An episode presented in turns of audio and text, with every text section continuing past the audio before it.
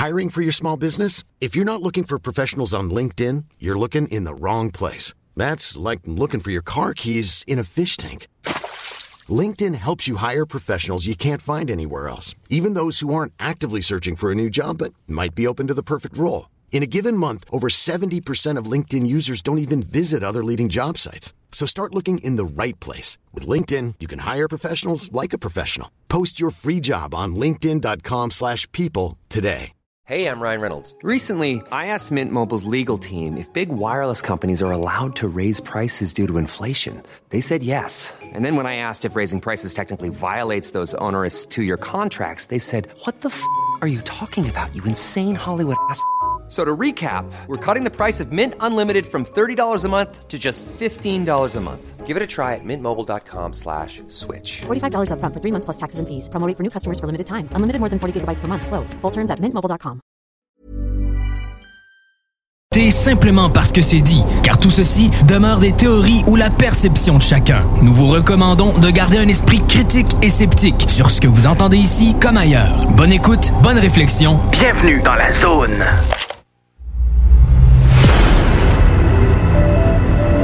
OVNI, phénomènes inexpliqués, témoignages, lumières étranges ou observations, zone parallèle, un lien avec l'inconnu.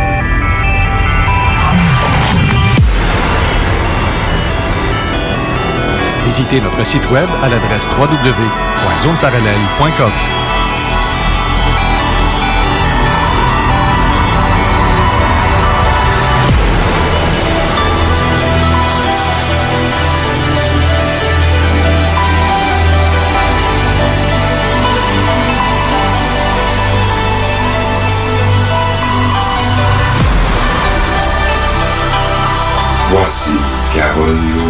Bon samedi à vous tous et toutes et bienvenue dans la zone parallèle. Bonjour Steve Zuniga. Allô? Ça va bien? Oui, de, re- de retour après un samedi euh, bizarre comme samedi passé. Euh, ouais, hein, c'est euh, c'est- ben, c'est moi, un petit peu tempêteux, hein? Ouais, ben c'est ça. J'ai, en même temps, j'ai eu des petits problèmes de, de, de, de voiture, euh, toujours pas résolus, mais en tout cas, euh, bref, j'ai préféré euh, prendre ça relax au lieu de prendre des risques et m'en venir jusqu'à la station. Mais bref, me voilà de retour euh, à la station en chair et en os et en un seul morceau. Euh, ouais, c'est ça. Puis un char qui part plus. ben, il, il, il part, c'est de rouler qui roule bizarre, mais bon, euh, comme on dit, des fois ça se met à rouler carré en hiver. Mais ça. Aujourd'hui, on va avoir une belle grosse émission parce que on va recevoir à peu près vers midi et demi parce qu'on a le- la, la- la chronique de l'OVNI Show dans, dans quelques instants. Effectivement. Mais après la, la pause de ce midi, euh, la première pause, on va voir le docteur Mario Beauregard qui est un neuroscientifique et ça, va, Oui. ça risque d'être très intéressant. Et oui. On a jasé euh, vraiment pendant une heure et quart comme fou avec euh, René Chabot euh, qui est aussi en studio. Bonjour René. Hey, salut tout le monde. Ça va bien toi aussi? Oui, toi. Oui. Euh, c'est ça, on a eu une bonne discussion avec euh, Dr Beauregard. C'était très, très intéressant, Oh, je dirais. oui. Il y a bien des choses que je peux pas, on peut pas dire. euh, Ah ouais, c'est ça. C'est ça. Mais par contre, C'est, c'est le secret professionnel. ouais, il y a ça. Il y a ça. Mais euh, en tout cas, il, est- il full intéressant. Vous allez vraiment rester surpris. Ça fait 35 ans que le monsieur fait ça, qu'il a étudié là-dedans. Puis je vais tout vous expliquer ça tantôt, de toute façon.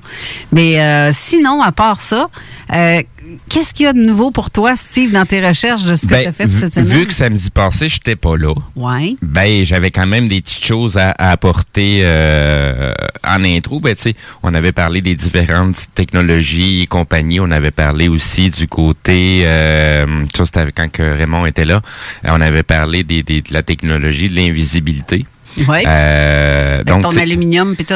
tout. oui, exactement, l'aluminium transparent euh, qu'on avait entendu parler pour la première fois dans, dans, dans un film de Star Trek avec euh, la- la- l'ancienne génération avec William Shatner.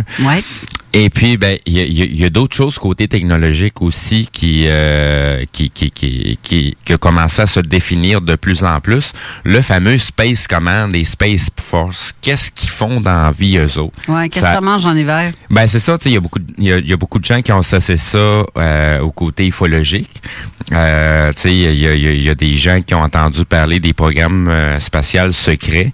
Donc, les- on avait l'impression que c'était dans le fond pour euh, relier les deux. Quand qu'en réalité, jusqu'à maintenant, ce qui se concrétise, c'est vraiment une, une- une question de contrôle de l'espace. OK. Qu'est-ce qu'il y a dans l'espace présentement? En quantité astronomique. Des, À part- sa- des satellites? Exactement. Donc, c'est tout le système de communication via satellite. Il y a des satellites qui sont connus, qui ont été envoyés par euh, des, des, des, des, des autorités, des gouvernements, des, des programmes spatials, euh, militaires et compagnie. Mais il y a aussi beaucoup de, euh, de satellites que c'est des inconnus. Qu'est-ce qu'ils font là? Ça veut dire que ça peut être des inconnus Ben, militaires.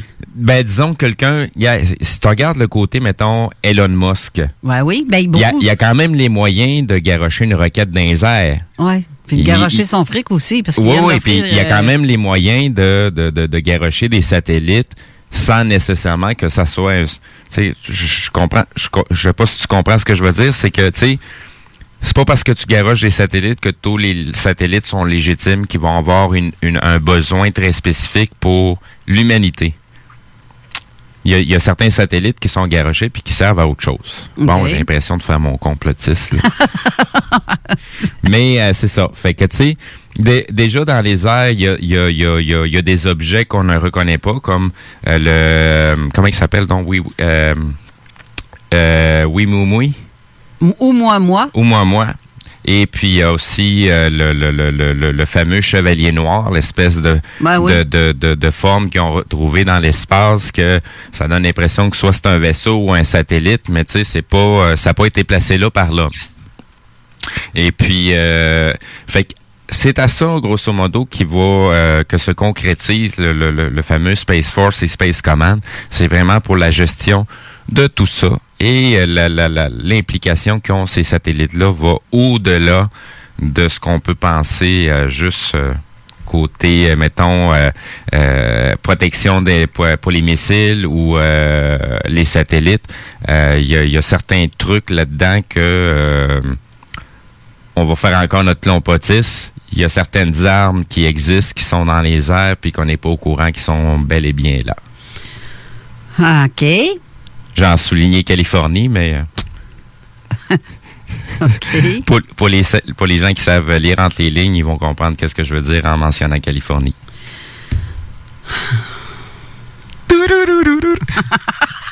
Ouais, mais tu sais, comme tantôt, tu parlais de, de- du chevalier. Oui. Il y en a qui disent que c'est des. C'est un drap.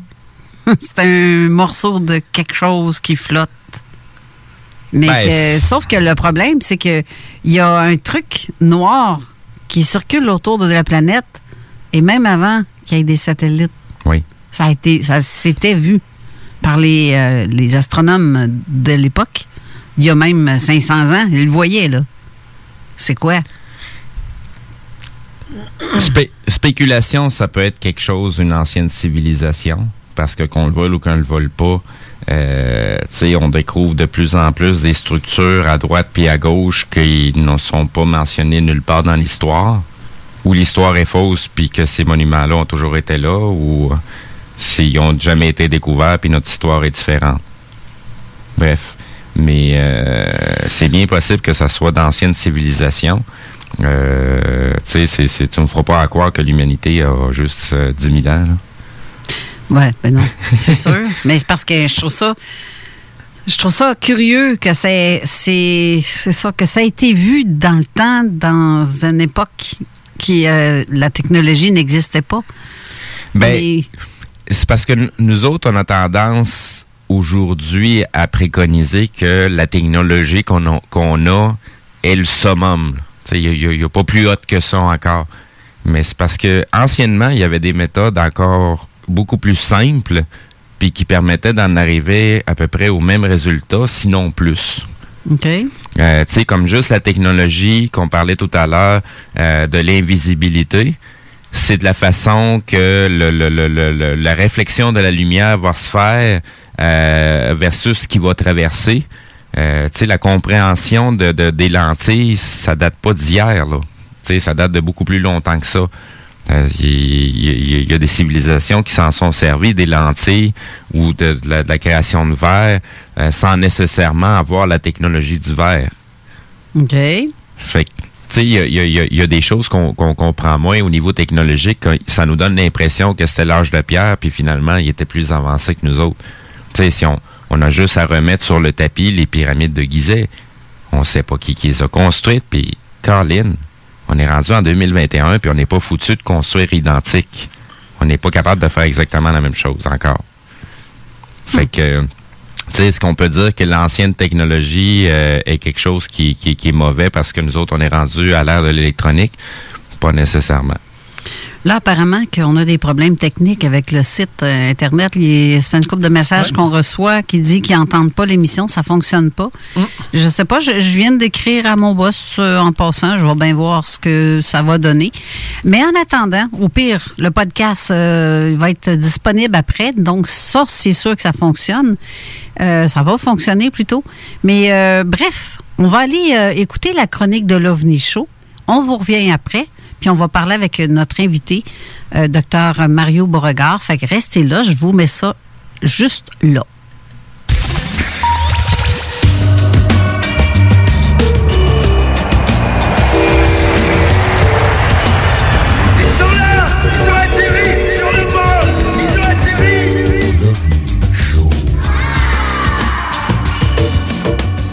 Bonjour tout le monde et bienvenue encore une fois cette semaine dans la chronique l'OVNI Show dans Zone Parallèle. Mon nom est Jean Lavergne et ça me fait plaisir encore une fois de venir vous voir dans l'émission de Carole Lozé.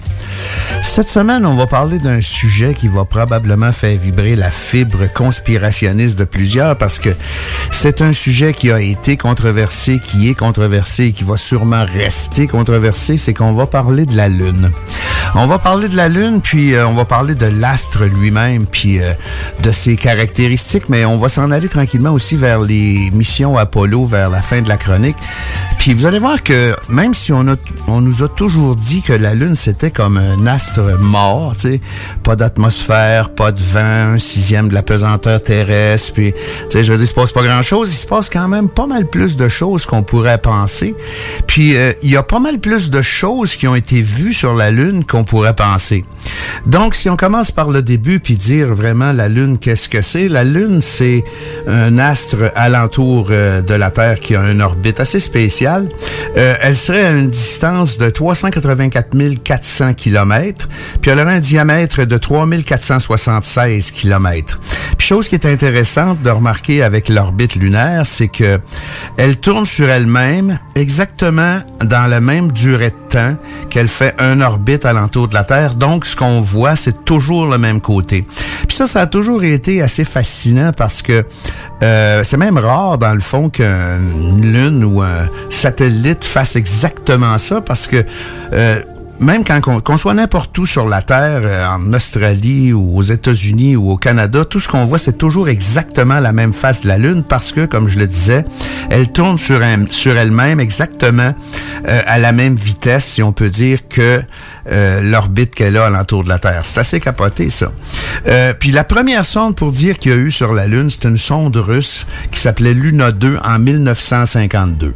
Puis là, évidemment, en 69, en juillet 69, les premiers hommes ont mis le pied sur la Lune, Neil Armstrong puis Buzz Aldrin, euh, avec Apollo 11. Mais c'est spécial de voir quand même que euh, ça fait déjà quand même très longtemps qu'on est allé sur la Lune. Là, il y a des petits pourparlers qui sont en, en branle pour probablement y retourner avec une date X, parce que, tu sais, je veux dire... euh, c'est toujours plus long qu'on pense, ces choses-là, mais tout ça pour dire que faudrait qu'on y retourne, même qu'on aurait dû y rester. Puis, chose intéressante à dire sur la Lune aussi, c'est que lors des missions Apollo, ils vont sur la Lune, ils détachent le module lunaire de la capsule Apollo. Quand ils sont en orbite alentour de la Lune, le module lunaire atterrit ou alluni, entre guillemets. Là, ils font ce qu'ils en fait, puis quand ils reviennent, ils en laissent une grosse partie là, puis ils reviennent avec un gros morceau du lemme qui réattache après le module de commande. Et puis quand ils ont fini de se transvider là-dedans, de transvider tout ce qu'ils ont apporté, puis euh, euh, les astronautes dans le module de commande, ils laissent tomber euh, l'autre partie du lemme, celles qui sont remontées avec, sur la Lune. Puis lors d'une des missions lunaires, euh, il avait installé des sismographes un peu partout euh, de, l'endroit où ils sont allés. Et puis, quand le LEM est retombé sur la Lune, euh, ils ont remarqué que la vibration que ça avait causé, c'est comme si c'était un, une cloche, comme si c'était un astre creux. C'est assez spécial, ça. Puis là, présentement, de ce temps-ci, euh, on parle du noyau un peu parce qu'il y aurait une grosse formation métallique à quelque part dans un cratère. Puis on trouvait de l'eau aussi un peu partout au pôle. Mais à l'époque, euh, les informations que ce, ces sismographes-là leur ont données, c'est que la Lune serait une grosse boule vide. Intéressant quand même. Sais, puis dans le fond, toutes ces bizarreries-là, c'est des choses un peu ésotériques, là, tu sais, mais faut prendre en considération que il y a beaucoup d'astronomes puis d'astronomes amateurs euh, qui ont fixé sur la Lune, dans le sens que, tu sais, je veux dire, tu peux avoir un bon télescope puis euh, avoir euh, quand même une, vue pas pire du petit point de Mars, là, mais t'as pas besoin d'avoir un gros télescope pour regarder vraiment la Lune, là, tu sais, parce que même avec des jumelles, c'est quand même assez intéressant de, de regarder la Lune. Tu sais, un soir de pleine Lune ou presque pleine, là, euh, quand le ciel est assez dégagé, juste avec des bonnes jumelles, tu es capable de voir beaucoup de détails. Mais il y a beaucoup de gens qui l'ont observé depuis longtemps, mettons une centaine d'années, peut-être même 130 ans. Et puis, euh, on s'aperçoit en regardant les rapports de ces observateurs-là, euh, tu sais, telle date, j'ai vu telle affaire à tel endroit, euh, que la Lune, c'est pas nécessairement un astre si mort que ça. Puis, euh, dans le fond, ça l'a peut-être jamais été parce que il y a plein de gens qui ont fait des découvertes assez intéressantes. Puis la majorité de ces découvertes-là, on peut les retrouver dans un dossier qui s'appelle le fichier TR 277 barre oblique 1968. Puis ça, ça s'intitule le catalogue chronologique des rapports des anomalies lunaires. Et puis je vais faire l'énumération tantôt de quelques aspects qui sont assez flabbergastants, si on peut dire ça comme ça, parce que on n'a jamais appris que ça, ça se passait là-bas. Mais si on regarde la généralité de ces observations-là, euh, juste en lisant le rapport, on n'a pas besoin de regarder les photos, là, juste en lisant le rapport, on s'aperçoit que il y a plein de points lumineux qui apparaissent, qui disparaissent sur la Lune. Il y a des nuages de fumée. Il y a des, des lignes de lumière mauve, bleu, rouge, brune. Une lumière brune, c'est weird, là, mais je veux dire, il y a des, plein de choses qui se passent. Puis, il y a même des gens qui ont remarqué euh, plus attentivement des formes, des formes de vestiges de quelque chose, tu sais.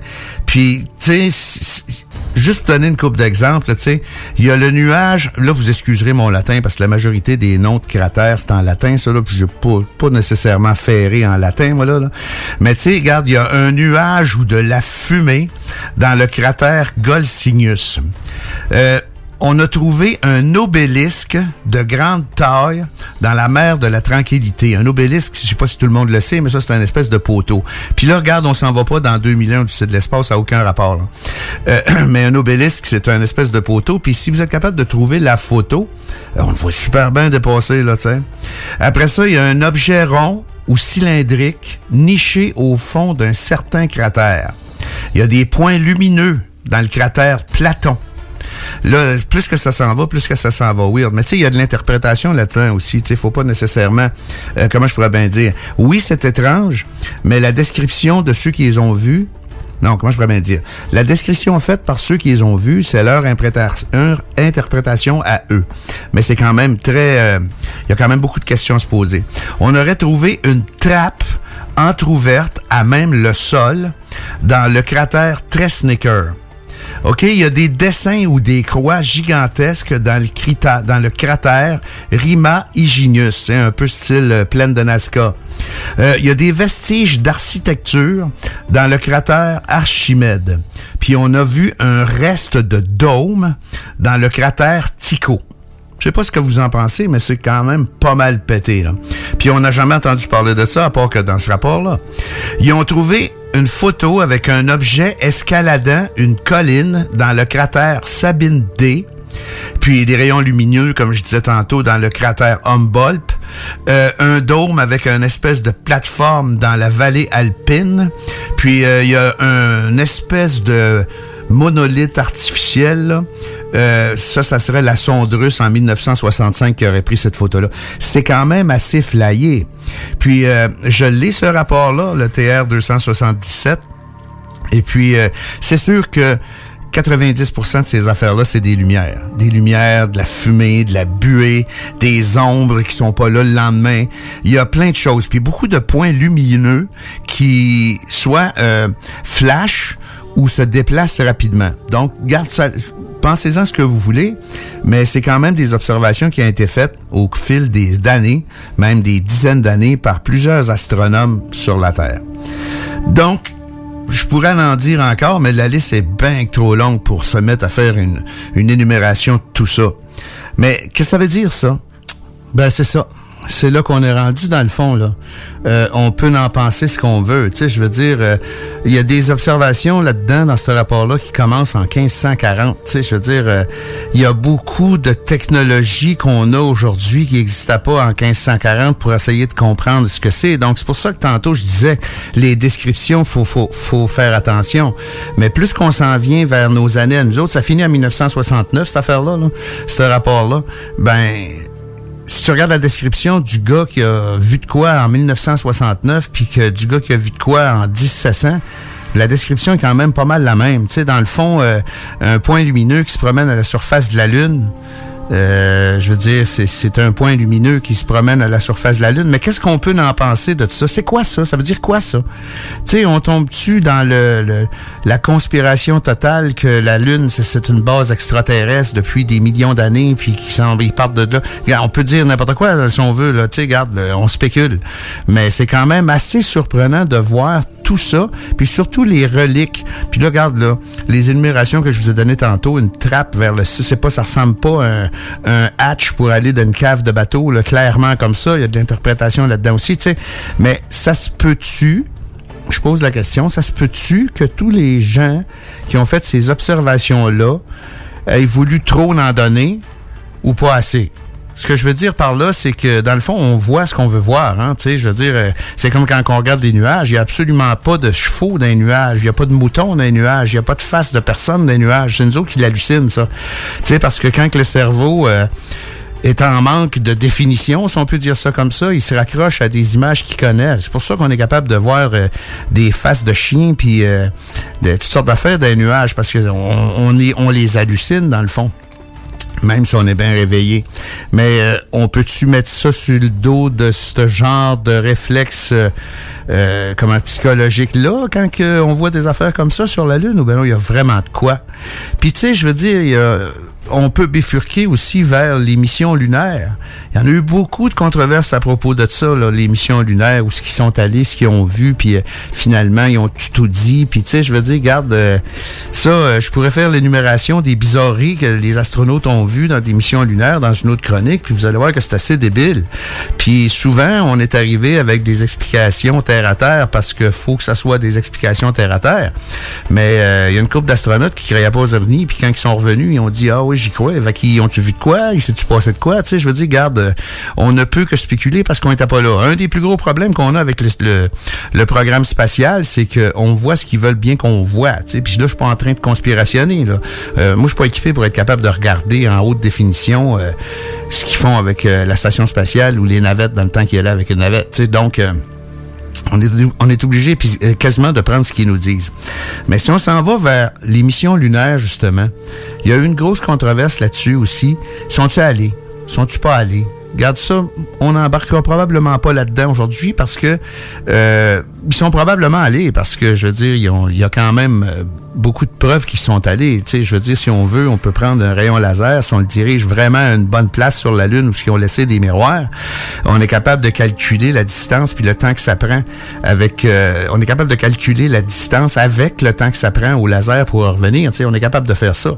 Puis c'est quand même une preuve qu'il y a quelque chose quelqu'un qui est allé quand même. C'est sûr que là, on peut s'obstiner. Ouais, mais ils peuvent avoir envoyé des sondes. les Russes sont jamais allés en principe avec des êtres humains.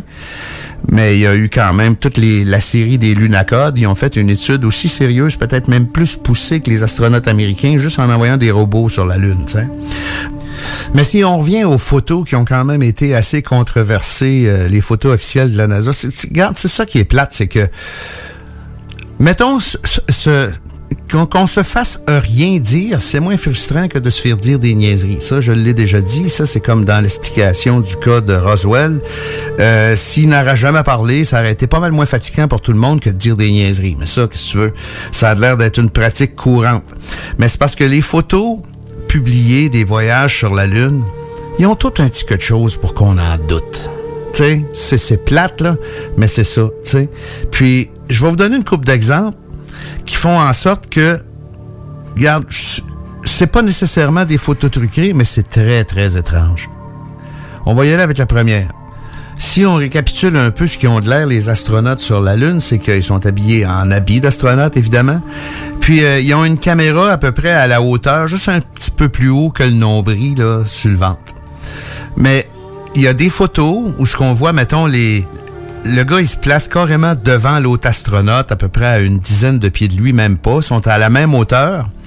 Mais sur la photo, on voit le dessus de son casque, puis on voit le dessus de son, son, son pack, là, dans son, son, son pack dans le dos pour respirer.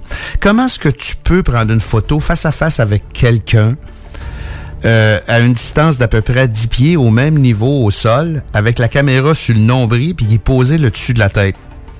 Je la comprends pas, celle-là. Tu sais, il y a certainement un phénomène qui existe à quelque part qui peut me faire comprendre ça, là, mais je veux dire, euh, je travaille dans l'image depuis des années, puis je penserais pas qu'avec un Kodak sur le nombril, tu es capable de poser le dessus de la tête de l'autre qui est direct en avant de toi. En tout cas, c'est un exemple. Il y en a d'autres.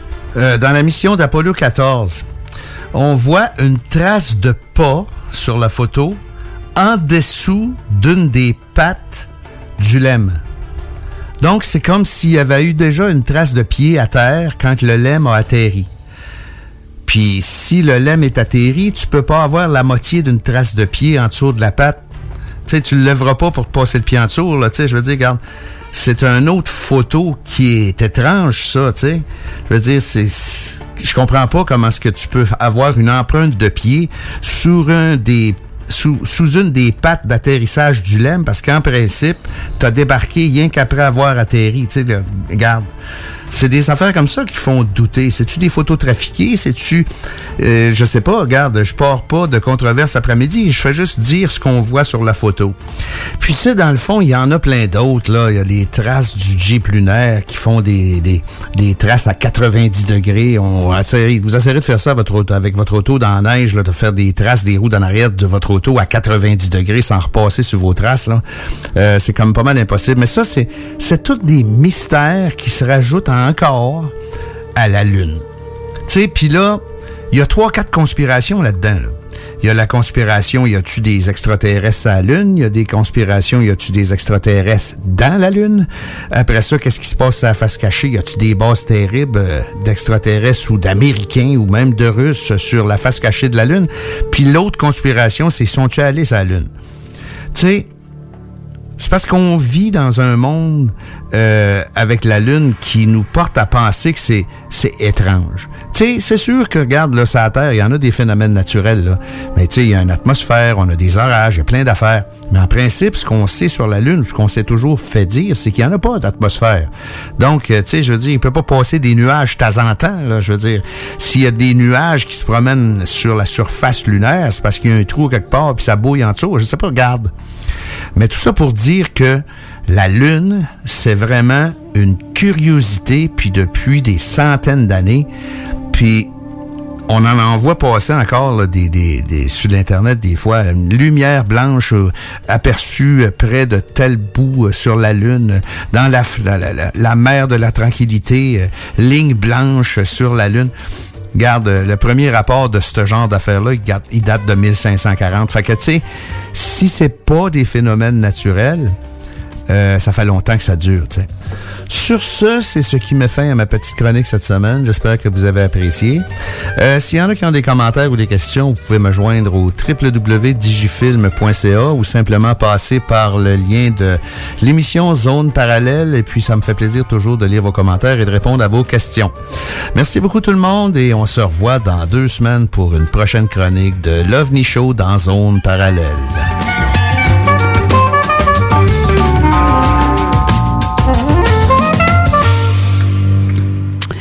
Et c'était une, chronique assez particulière euh, de celle de Jean Lavergne. Là, on va aller faire une petite pause. On essaie de régler le problème pour ce qui est de l'écoute en direct via le web, qui fonctionne toujours pas apparemment.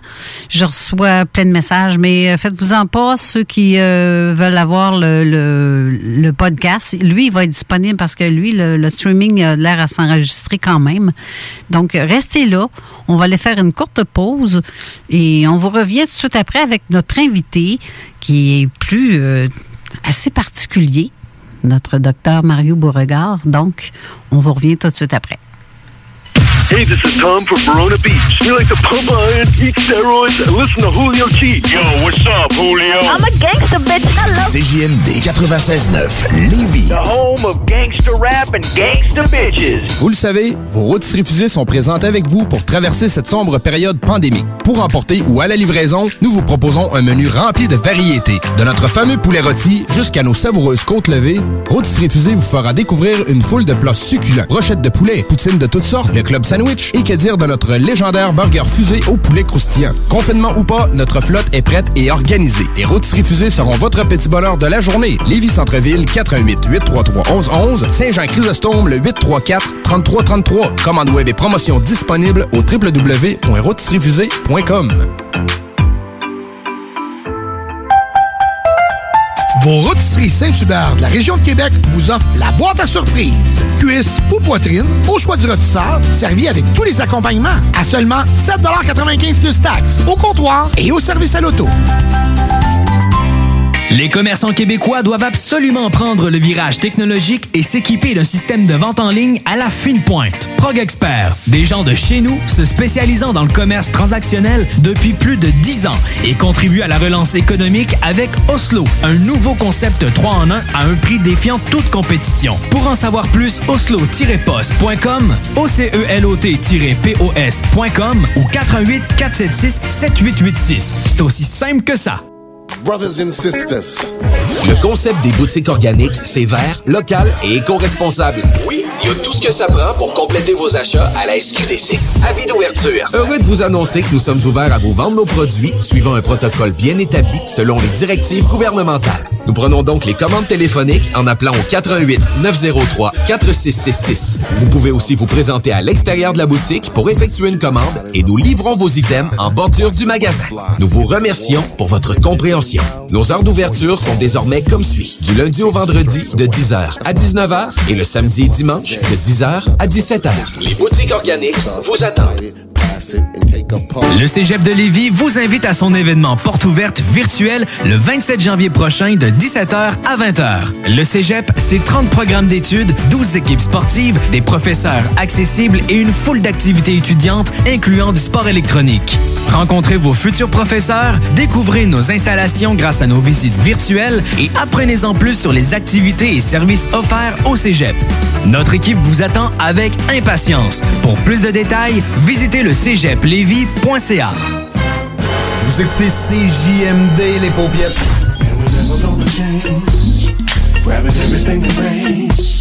Some people wonder why. It's because we are so damn fly.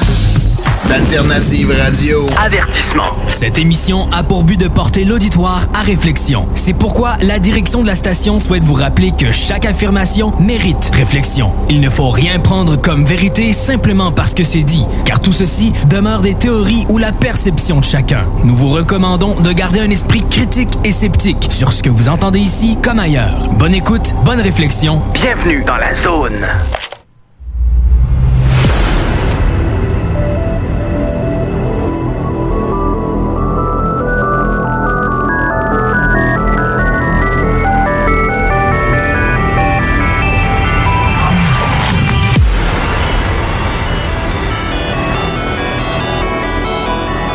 De retour en studio. Je sais pas si c'est vos prières qui ont fait en sorte que ça fonctionne parce que honnêtement, j'ai pas réussi à rejoindre le technicien parce que je laissais des messages, mais ils ouvrent pas.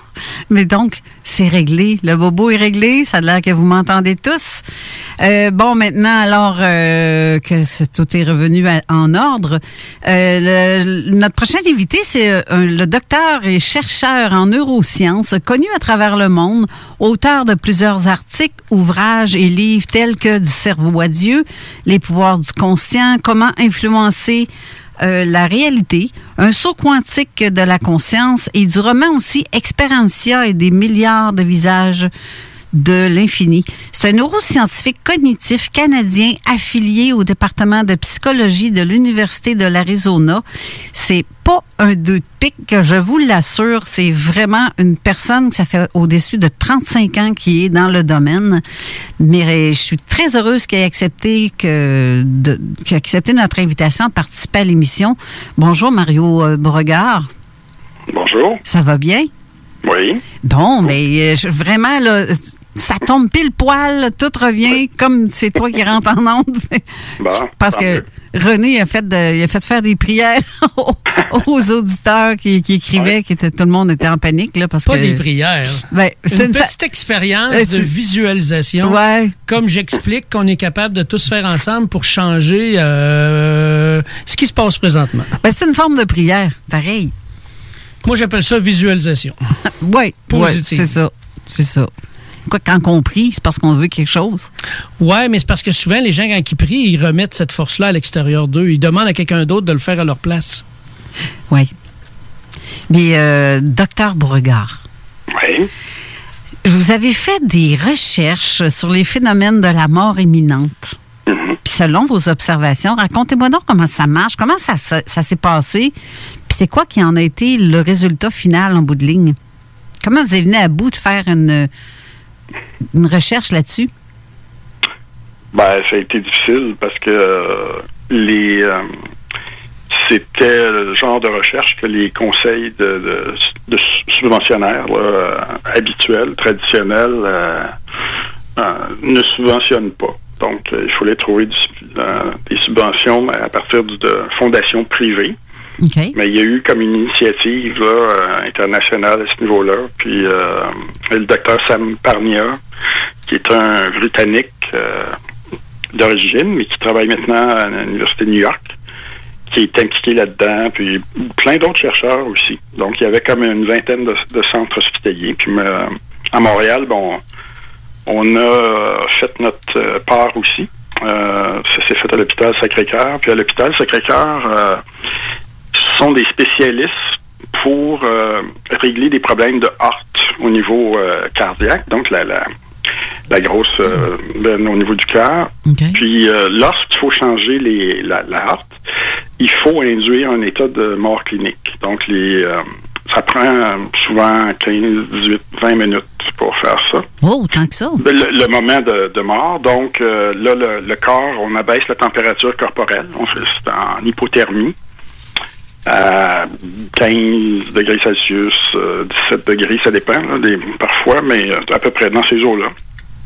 Puis là, ben évidemment, le, le cœur est, est arrêté. Puis l'individu se trouve dans un état de, de mort clinique à ce moment-là. Donc, le but du projet, c'était de voir s'il y avait des... Euh, les gens étaient capables d'identifier des... euh, pour Sam Parnia, de son côté, euh, ce qu'ils, eux, ont fait, c'est de déposer des cibles à différents endroits dans l'hôpital où, euh, où se faisait l'étude pour voir si, lorsqu'il y avait un arrêt cardiaque, par exemple, les patients étaient capables de d'identifier les cibles. Ah oui? Oui. Le, le ils ont trouvé un cas. Mais le, le problème avec ça, c'est que les patients qui vivent un- une mort clinique, souvent, euh, il y a un phénomène qui se produit où ils, d'abord, ils ont une impression de sortie hors du corps physique. Puis très souvent, ils vont, ils, ils rapportent euh, comme flotter au-dessus du corps ou dans un point de, de la chambre, par exemple. Puis euh, ce qui arrive, c'est qu'ils ils perdent beaucoup d'intérêt par rapport à euh, le corps eux-mêmes parce qu'ils s'identifient plus au corps physique qu'ils perçoivent. Puis ça se fait très rapidement. Puis ils perdent aussi l'intérêt par rapport aux détails de l'environnement physique parce qu'ils sont comme aspirés vers quelque chose d'autre dans une autre euh, dans une autre dimension si on veut qui est moins physique. Donc, essayer d'identifier des cibles dans cet état-là, euh, on a découvert que c'était pas le protocole idéal finalement. Moi, à Montréal, ce que j'ai fait, c'est que j'ai interviewé des gens, on a passé des questionnaires aux gens qui avaient vécu euh, un remplacement de la hearte et qui donc avaient été plongés dans un état de mort clinique euh, temporaire OK. pour leur demander s'ils avaient pu identifier euh, des détails lors de l'opération. Est-ce qu'ils étaient conscients, etc. Et j'ai trouvé un, un cas d'une dame qui euh, était capable de se rappeler très bien de, des outils chirurgicaux qui avaient été utilisés, euh, de paroles qui avaient été changées par le chirurgien cardiothoracique avec les infirmières, euh, etc. Et qui avait été consciente, puis qui avait aussi euh, perçu euh, la lumière, une lumière là, comme, qui est souvent rapportée par les, les expérienceurs là, dans ces conditions-là. Donc, c'est ce que ça a donné. Ça, ça a été la, la première étude, mais j'ai fait d'autres études où euh, j'ai essayé de sélectionner des gens qui avaient vécu euh, ce qu'on appelle l'expérience de mort imminente ou provisoire. Puis, euh, ce que je me demandais à ce moment-là, c'est est-ce que euh, ces gens-là, très souvent, ils vont vivre une transformation là, au niveau psychologique, au niveau spirituel, dans les dans les semaines, les mois, les années qui euh, suivent? Est-ce que s- il y a une partie de ces gens-là qui demeurent en contact avec ce qu'ils appellent euh, la lumière, par exemple? Puis la lumière, pour beaucoup des expérienceurs, ils l'identifient au concept de divinité, hein, de, Dieu.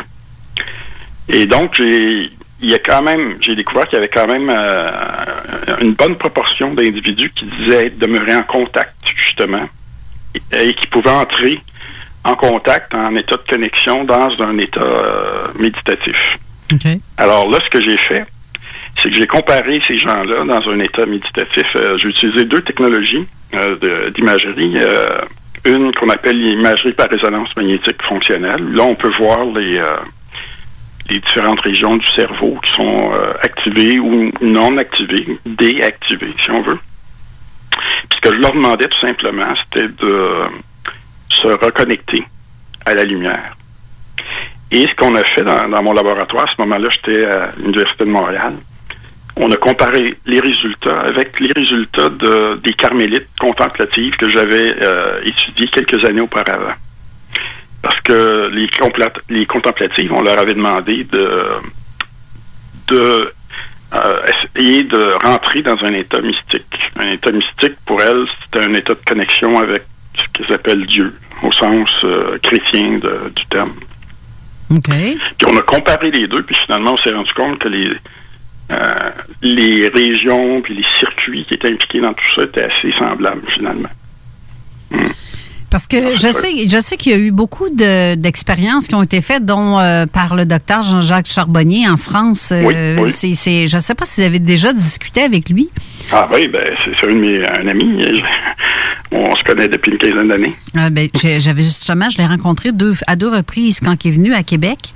Oui. Parce que je, je voulais l'avoir en entrevue. Puis on avait un projet aussi de documentaire qui n'a pas eu, n'a pas eu lieu. Donc, ça s'est pas fait. Bref, j'avais posé une question, puis je vais vous la poser à vous aussi, mais euh, savoir si vous aviez, vous auriez peut-être la même réponse ou non.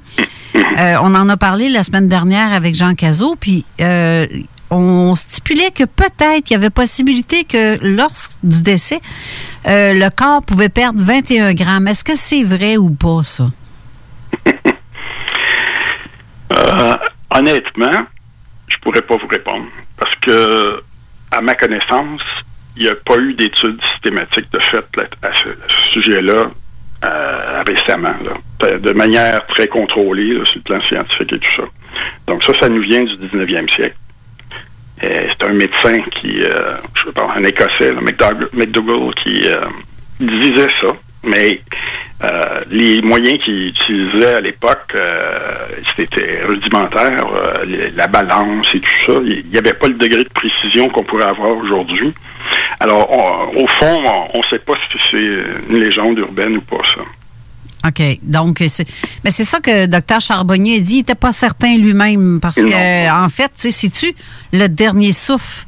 C'est-tu le, le- le- les Ben, urines? je- je on sait pas. qu'il y a des gens qui pensent à ça parce que euh, en soins palliatifs, il y a les, les médecins, les infirmières, parfois, ils rapportent, euh, puis, les, les- la parenté des, ou les amis des- du défunt, juste la personne qui est en train de décéder, ils perçoivent une espèce de, de petite brume, euh, généralement c'est gris ou un petit peu verdâtre, qui s'élève au-dessus du corps. On, on voit ça. Et puis, euh, parfois, mais pas tout le temps, c'est pas systématique. Est-ce que ce serait lié à cette histoire-là au niveau du, du 21 grammes? Ça, je, je pourrais pas répondre à ça. Ben, c'est ça qu'on sait pas. Parce que, je sais pas, mais tu, sais que quelqu'un va mourir, il n'est pas nécessairement sur une pesée non plus, là. On peut pas. euh, C'est c'est un, peu, ben, ça, un ouais. peu comme le gag des, des, des, euh, de la mort blanche. La mort blanche, le corps est mou comme une guenille, puis la majorité des corps qui décèdent sont raides. Ouais, mais ça prend du temps avant qu'il vienne raide. Oui, Ça, c'est oui, pas oui. instantané, Oui, oui, mais il y a, il y a- y a au, au niveau des, des, des, euh, des, des- pas des anciennes civilisations, mais plutôt des, des euh, d'anciens courants spirituels, ils mentionnaient ça par rapport à la mort blanche, qu'il y avait une distinction entre les deux, euh, puis qu'on pouvait le distinguer par rapport à- au corps physique dans quel état qui restait euh, par la suite. Mais, euh, bref, en tout cas, sinon, euh, les- J'aurais une dernière question, une, une autre question euh, en, en fonction de tout ça. Vous parliez tout à l'heure de, de la mort imminente. Est-ce que c'est quelque chose qui est similaire à quelqu'un qui va faire de l'apnée du sommeil? Euh, ben, pas, pas au niveau euh, des tracés électrophysiologiques, en tout cas. Non, pas du tout. Euh, dans- au niveau de la mort imminente, mais la mort imminente, dans certains cas, c'est une mort euh, physiologique réelle. On, à ce moment-là, on parle de mort euh, provisoire. Ça va durer pendant quelques minutes. Là, il y a le tracé. Si on mesure l'activité électrique du cerveau, euh, il y a une disparition du tracé. Euh, donc, des ondes qui s'aplatissent, puis le- la fréquence tombe à zéro. Donc, il y a- il n'y a, plus de- d'activité cérébrale qu'on puisse détecter avec le- l'électroencéphalographie à ce moment-là. Alors que dans l'autre phénomène, ben là, vous avez beaucoup d'activité électrophysiologique. OK. Ouais. Bon, OK. Euh, ensuite, je sais que vous avez fait plein d'autres expériences, dont une qui m'a. euh, vous êtes le premier à avoir pensé à faire ça dans le monde entier, si je me trompe pas. C'est l'imagerie cérébrale. C'est celle-là, hein? Les émotions? Dans la fin des années 90. Oui, pour le, pour le, le, le- oui, c'était pour euh, la gestion des émotions, le contrôle, pour voir si euh, à cette époque-là, euh, ben, avant qu'il y ait le développement de la technologie d'imagerie, ben, les gens spéculaient par rapport à ça. Puis ce qu'on proposait, euh, là, faut, faut- on recule, là, c'est lorsque j'ai commencé mes études, par exemple, dans ce domaine-là, euh, au milieu des années 80. La théorie du docteur euh, McLean des- du cerveau euh, triunitaire, là, les, les trois cerveaux, c'est encore euh, assez en vogue à ce moment-là. Puis, bon, il faut résumer ça vite. Là. On a une partie euh, reptilienne. Ouais, celle qui est On en arrière? Ben, c'est ce qu'on appelle le, le tronc cérébral là, qui euh, descend, là, justement, au niveau de. Ouais, qui connecte avec la, la moelle épinière, donc la, la, la colonne, dans la colonne vertébrale. Un peu plus haut, on a euh, une, ça c'est ce qu'on appelle le cerveau mammalien ou c'est celui des mammifères. On partage ça avec euh, tous les mammifères en termes de structure puis de fonction. Mais ce qui nous, nous distingue les êtres humains, c'est plus la partie supérieure du cerveau qu'on voit, là, qui, qui est euh, c'est un renflement finalement. Ça, c'est ce qu'on appelle le, le- le cortex ou le néocortex. Et chez l'humain, euh, il est beaucoup plus euh, prédominant au, au niveau de la partie antérieure du cerveau. Là, c'est la partie qu'on appelle frontale puis préfrontale. OK. Les, les, par exemple, il y a, des espèces de singes qui ont aussi, euh, ben, les, les chats en ont, les chiens aussi, ont un cortex préfrontal, mais beaucoup moins développé que l'être humain. Et c'est ça qui nous distinguerait des, des autres espèces là, au niveau euh, animal. Alors, on se disait à cette époque-là, les chercheurs pensaient que euh, toutes ces, ces, composantes-là, elles communiquent entre elles. Donc, les neurones, les, les cellules nerveuses échangent des informations, hein, du tronc cérébral jusqu'au néocortex, vice versa. Donc, la- la- ce que les chercheurs disaient à cette époque-là, c'est que les influences euh, des parties plus euh, primitives du cerveau euh, pouvaient comme exercer une influence plus grande sur le, néocortex, ce qui nous distingue en tant qu'humains, que l'inverse. Puis moi, j'avais des doutes par rapport à ça. Donc, j'ai voulu tester ça. C'est comme ça que j'ai, euh, je suis devenu connu un peu partout sur la planète. Ça, ça a été ma première euh, étude importante. C'est que je me suis dit, on va induire un état émotionnel intense chez euh, des sujets d'expérience.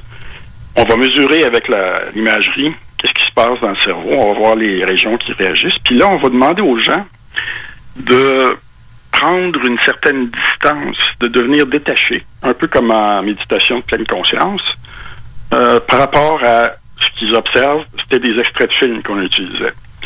Et on, euh, donc, ce que j'ai fait, c'est que dans la première étude, parce que ça a été toute une série, c'était un programme de recherche qui a été élaboré là-dessus, j'ai, euh, c'était des, des, euh, une dizaine de- d'étudiants, euh, donc universitaires, puis- et tous des hommes, des jeunes hommes, puis on a utilisé des films euh, érotiques. Alors, là, on se disait, ben, on va être capable d'induire une réponse. euh, donc, ils étaient allongés dans le scanner. Ils, ils avaient des lunettes qui étaient connectées à un système euh, audio-vidéo. Alors, ils regardaient les, les extraits de films dans le scanner. Alors, dans la première condition, on leur demandait juste de réagir de façon normale. Puis, ce qu'on a vu, c'est une grosse activation au niveau du cerveau, euh, la partie qu'on partage avec euh, le cerveau émotionnel, si on veut, que le terme technique, on parle de système limbique. Donc, il y a des l'amygdale, euh, l'hypothalamus, toutes ces régions-là étaient très activées. C'est ce qu'on attendait, c'est normal. Mais dans, ce qui était intéressant, c'est que lorsqu'ils ont pratiqué euh, la distanciation là, au niveau cognitif, si on veut, ils ont pris de distance, ben, l'activation, les activations très marquées dans le système euh, émotionnel sont disparues. Et c'était pas du tout des gens qui avaient qui été entraînés à la méditation de pleine conscience pendant des années, par exemple, comme des moines bouddhistes. Fait que ça, ça a fait une démonstration que l'être humain, il est, il est influencé, oui, par ses réactions, euh, par ses, les émotions, mais il y a une grande capacité d'influence sur ce qui se passe dans son cerveau émotionnel euh, à partir du néocortex. Les régions qui envoient des, ce qu'on appelle ça des influences descendantes. Et euh, donc, à, par- à partir de là, on a fait plein d'études avec le même protocole, mais pour différents types d'émotions, chez les femmes, des hommes, des enfants aussi. Et puis, chez les enfants, évidemment, parce que les, structures du néocortex euh, sont pas encore parfaitement développées. C'est parce que ça se développe jusqu'au début de la vingtaine. Donc, c'est beaucoup plus difficile pour les enfants, évidemment, de gérer les émotions. Euh, mais ça, ça a, ça a été le début d'un programme de recherche. Donc, ça, c'était la première étude qui se faisait dans le monde entier, puis ça, ça a contribué à créer un, un champ de recherche nouveau euh, dans ce domaine-là. Ben, ça, là-dessus, là, je, je lève mon chapeau haut, très haut, parce que d'avoir pensé à faire quelque chose du genre, ben, être le seul, le premier au monde, en plus, à avoir pensé à ça, je me dis, tabarouette, c'est tout un honneur, c'est tout euh, en votre honneur. Mais aussi, c'est parce que je me disais, il y a, euh, compte tenu de des. euh, moi, j'étais j'étais une personne spirituelle, puis j'ai toujours compris que la, la maîtrise des émotions, la, la, la saine gestion des émotions, c'est une clé importante pour l'évolution future de l'humanité. Donc, euh, c'est- pour ça que j'ai- pensé à ça. C'est euh, Gérer les émotions, ça nous permet de voir ou de ne pas voir quand on ne sait pas les gérer. Euh, oui, oui, c'est ça, parce que ça peut, c'est ça qui donne la, la, la couleur, le sel de la vie. Mais en même temps, ça peut amener des, de la destruction de manière épouvantable, le chaos et tout ça. C'est, donc, euh, c'est, une question très, très importante. Et, euh, on- puis actuellement, ben, on le voit, c'est euh, toujours aussi important. C'est- par là aussi que tu peux plus facilement contrôler les gens, les émotions des gens. là. Oui. C'est la première partie qui réagit toujours. Fait que quand tu vas jouer dans cette partie-là, puis que tu. Parce que ça- monte pas tout de suite au, au cortex, hein. ça, ça passe direct par le système limbique, puis tout ça. Puis si ça prend pas le temps de réfléchir avant, ben là, c'est le fight, fight, freeze qu'on appelle. là, le... Oui, oui, c'est ça. Mais quand ça passe par le raisonnement, ben là, il faut que tu utilises d'autres techniques pour contrôler ça. Puis c'est ce qu'on voit présentement. là. C'est vrai, René, toi, tu as eu une formation justement avec Dr Beauregard. Oui, une neurosciences appliquée. Oui, ben oui, justement, euh, il y avait un module là-dessus. là. Ouais. C'est, ben, ben oui, c'est non, ben, c'est spécial. Je reçois une question de Chantal qui dit Peut-il exister une autre forme d'énergie autre qu'électrique, non découverte, donc euh, non détectée, qui pourrait réagir, euh, non, c'est ça, non, régir une partie du cerveau, un genre de pile ça pourrait expliquer des bons nombres de phénomènes vécus qu'il y a- euh, s'il y a une connexion non détectée, si détectable. Je ne sais pas si vous comprenez la question. Oui, oui. euh, J'ai proposé une théorie il y a plusieurs années euh, basée sur euh, les études euh, en état de, de mort clinique. là. Lorsque les- on a trouvé dans les... euh, on, on peut dire en général qu'on trouve, euh, par exemple, en arrêt cardiaque, là, lorsqu'il y a une mort clinique. Il y a environ 15 à 18% on pourrait dire, des, euh, des expérienceurs qui rapportent une expérience de mort. Donc, ça veut dire qu'ils sont, ils ont des perceptions, ils sont conscients d'être eux-mêmes, leur, la personnalité est conservée, mais ils ont des capacités plus fines de perception. Donc, ils peuvent, par exemple, entendre des choses qui se déroulent euh, dans la pièce d'à côté. Ils peuvent, ils peuvent lire les pensées des gens, de leurs proches, par exemple, les membres de la famille qui euh, sont à leur chevet ou des, euh, des choses comme ça. Et ce que ça montre, c'est que finalement, le cerveau, ce n'est pas le... en neurosciences, il y avait un dogme pendant plus d'un siècle, un dogme central, parce que si on l'acceptait pas, ben là, euh, on, on avait un problème, puis j'ai éprouvé des problèmes dans ce domaine-là. Parce que j'ai dit, ben non, le cerveau, il produit pas le- le- la- l'esprit et la conscience. L'esprit au sens de- des fonctions mentales, là, de l'attention, les mémoires, la mémoire, la perception, etc. Euh, il n'est qu'un... euh, il permet la manifestation sur le plan physique. C'est un mais, euh, c'est un peu comme, par exemple, vous regardez une émission de télé, mettons un bulletin de nouvelles, et puis, bon, il y a une lectrice de nouvelles. Euh, si euh, il y, a- y a, par exemple, vous modifiez, vous altérez quelque chose au niveau des composantes électroniques du récepteur télé, vous allez avoir de la distorsion, par exemple. Vous pouvez même perdre l'image, le son. Est-ce que ça signifie pour autant que la lectrice de nouvelles se trouve à l'intérieur de votre récepteur télé? Non. Non. Fait que vous Elle êtes en train de dire que le cerveau est un décodeur. Exactement. C'est ce que. Il y avait déjà des gens qui étaient conscients de ça, qui ont proposé ça il y a plus d'un siècle. Il y a le père de la, de la psychologie américaine, William James, à Harvard. Il y, a- il y avait quelques philosophes qui ont proposé ça, mais euh, les neurosciences, comme les autres disciplines scientifiques, euh, au 19e, au 20e siècle, étaient très, très matérialistes. Donc, ils les, scientifiques adhéraient tous à la vision matérialiste, comme selon laquelle euh, tout est créé par la matière, donc par exemple des neurones, des messagers chimiques dans le cerveau et tout ça. Euh, donc, il faut lui attendre euh, plus tard, au 20e siècle, puis au, début du 21e siècle, pour commencer à remettre ça en, que- en question. Puis maintenant, il y a, c'est ce dont je discute dans, mon dernier livre, hein, sur quantique de la conscience. Il y a plein de phénomènes qui remettent ça en question complètement.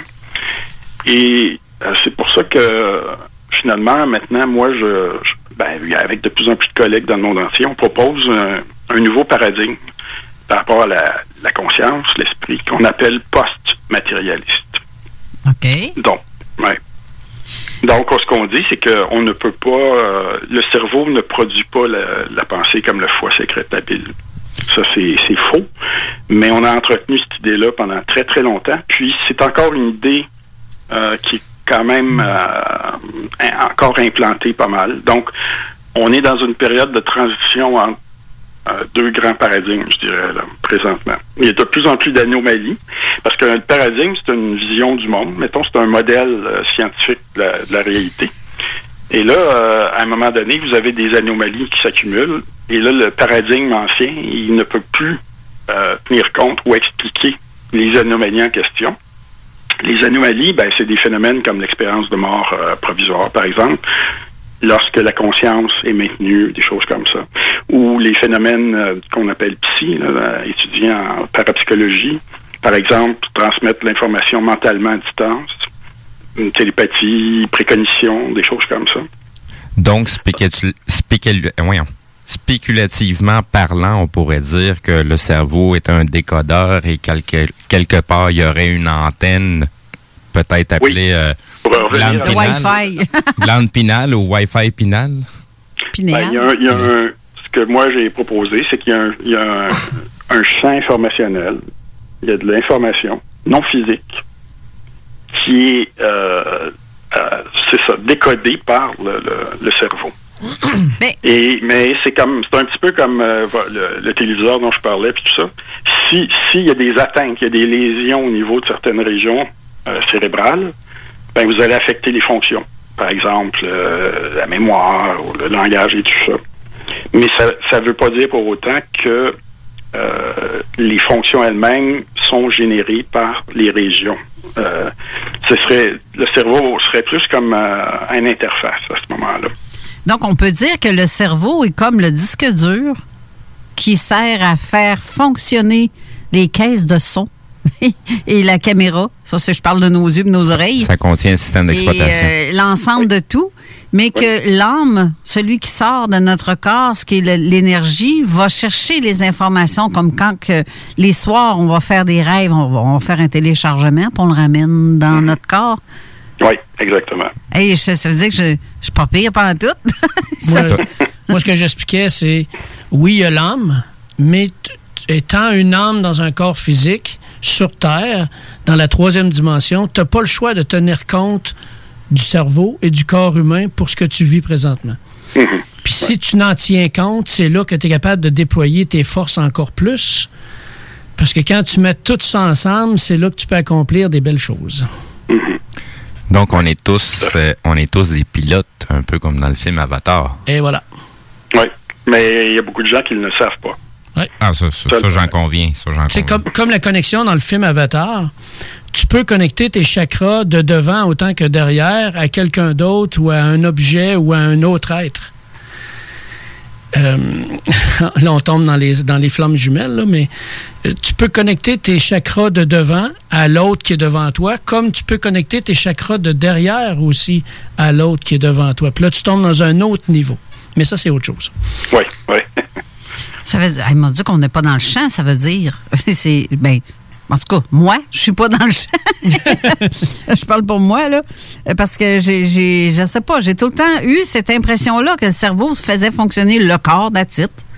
C'était un ordinateur, comme. euh, Très, très- c'est ça, très sophistiqué, euh, assez extraordinaire en fait. Parce que y a- on, on estime qu'il y a environ 100 milliards de neurones, puis euh, il y a à peu près en moyenne euh, 5000 contacts entre les neurones. On appelle ça des contacts synaptiques, des points de jonction entre les neurones. Donc, si on calcule tout ça, ça représente encore plus que le nombre d'étoiles au niveau de la galaxie, dans la Voie lactée, par exemple. Monsieur Beauregard, j'ai une question qui arrive d'un auditeur, mais par contre, on va devoir aller à la pause. Je vais vous poser tout de suite la question, puis en en revenant de la pause, si vous pouvez nous, nous, nous, nous, nous allumer nos lumières sur le sujet. Donc, la question va comme suit. Des personnes qui étaient plongées dans un coma artificiel ont révélé après le coma avoir vécu l'enfer, dans le sens qu'ils avaient l'impression d'avoir été dans un cauchemar permanent. Selon votre invité, euh, qu'est-ce qui provoque cet état? OK, pensez-y. Puis euh, on va revenir après la pause, mais je vais en avoir d'autres aussi des questions qui est sur euh, notre page euh, Facebook. Donc, restez là. Ne quittez pas, ça risque d'être très intéressant comme suite des événements. Euh, Oh oui. On revient. CJMD, l'alternative radio. Les classiques hip-hop, c'est à l'Alternative Radio. Keep the heads ringing.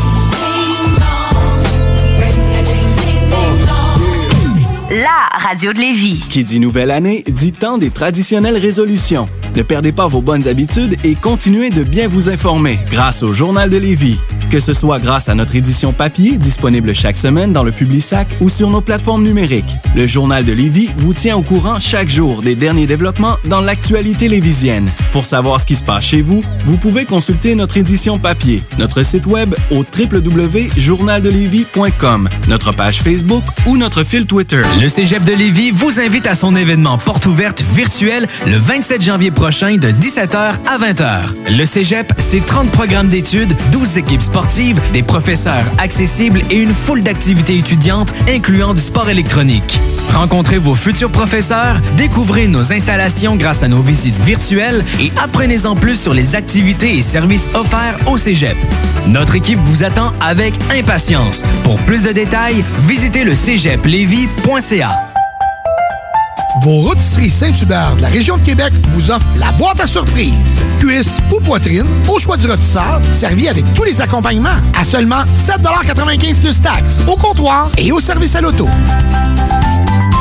Hey Marcus, on fait un jeu, OK? Hey, wow, du gros fun. On joue à Dis-moi quelque chose qu'il n'y a pas au dépanneur Lisette. Vas-y. Ben, déjà, en partant, je te dirais que ça serait plus facile de dire qu'est-ce qu'il y a au dépanneur Lisette, comme des produits congelés, des bières de microbrasserie, des charcuteries, plein de produits locaux et même des certificats cadeaux que tu peux mettre le montant que tu veux. Ouais, c'est vrai qu'il y a pas mal d'affaires au dépanneur Lisette. 354 Avenue des Ruisseaux, à Pintendre. Allez le voir par vous-même. 96.9 FM. Avertissement. Cette émission a pour but de porter l'auditoire à réflexion. C'est pourquoi la direction de la station souhaite vous rappeler que chaque affirmation mérite réflexion. Il ne faut rien prendre comme vérité simplement parce que c'est dit, car tout ceci demeure des théories ou la perception de chacun. Nous vous recommandons de garder un esprit critique et sceptique sur ce que vous entendez ici comme ailleurs. Bonne écoute, bonne réflexion. Bienvenue dans la zone.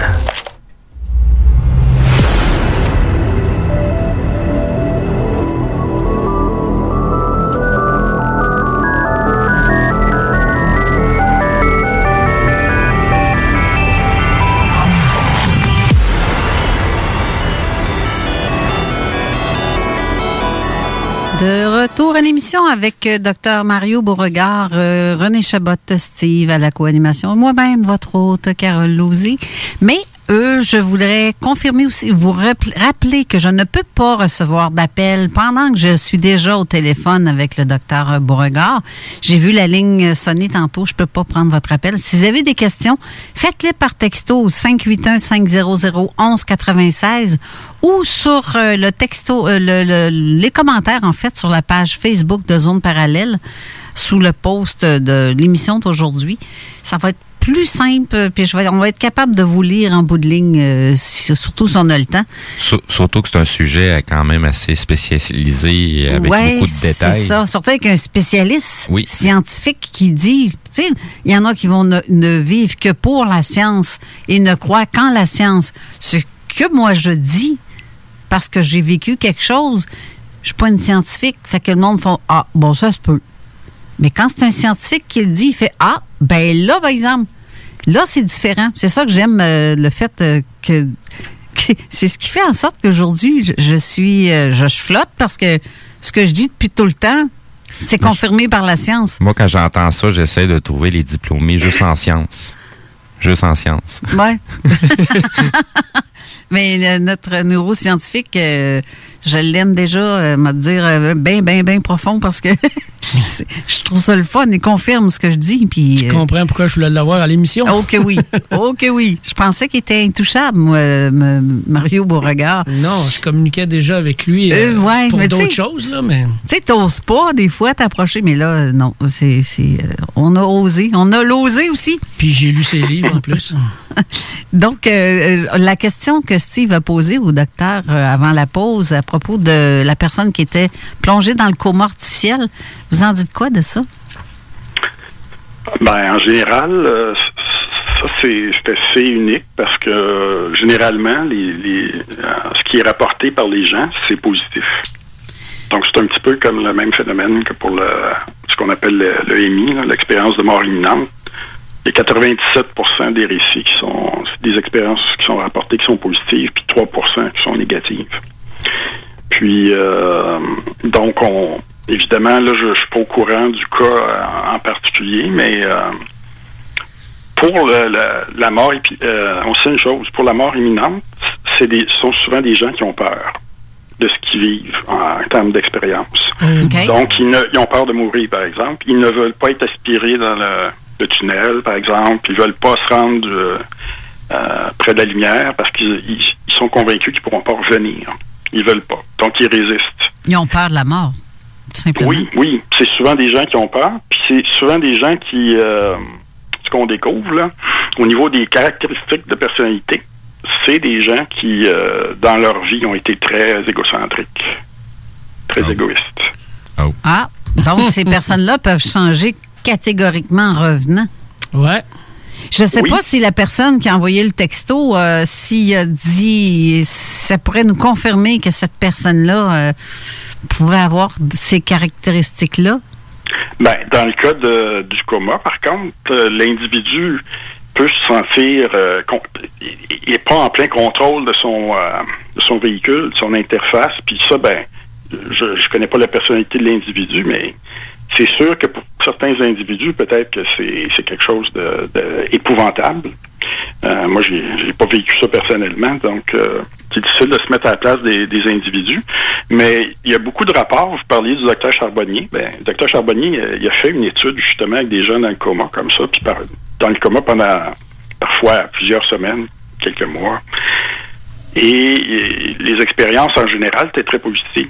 Et puis un- il y a des similitudes avec le- l'expérience de mort imminente dans le sens que l'expérienceur, le, le, euh, euh, entend les choses que les personnes, par exemple, dans son, qui viennent à l'hôpital vont dire.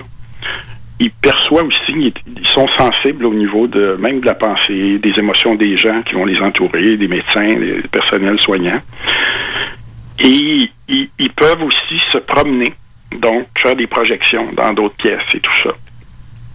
Et de- parfois, il, il- il y a une dimension aussi spirituelle. Donc, ils vont vers des mondes euh, moins physiques, là, plus subtils, si on veut. Euh, ils reçoivent des enseignements, etc. Donc, en général, ce sont, ce sont des expériences positives. Mais dans le cas qui est, qui est rapporté ici, je, là, j'ai pas toutes les informations, les détails, donc je pourrais pas euh, expliquer là, On peut précisément ce, cas-là. ça. On ne peut que spéculer. Mais Ouais, par contre, ouais. trouvez-vous pas que ça ressemble un peu à ceux qui font des voyages astrales, qui sont capables de faire des sorties hors corps, ou on- comme euh, Jean Cazot appelle euh, les vols de nuit? Je pense que ça, ça peut être un peu ça. Oui, oui, tout à fait. C'est la même chose. Donc, si on est capable de faire un voyage astral et qu'on est rattaché à notre corps physique par des corps éthériques ou peu importe, Mhm. donc euh, par l'espèce de cordon qu'il y en a qui voient et d'autres qui ne voient pas, c'est- jamais pareil. Je te Je- confirme que c'est les mêmes sensations. Ben, c'est ça. Exactement, c'est c'est ça que je me dis.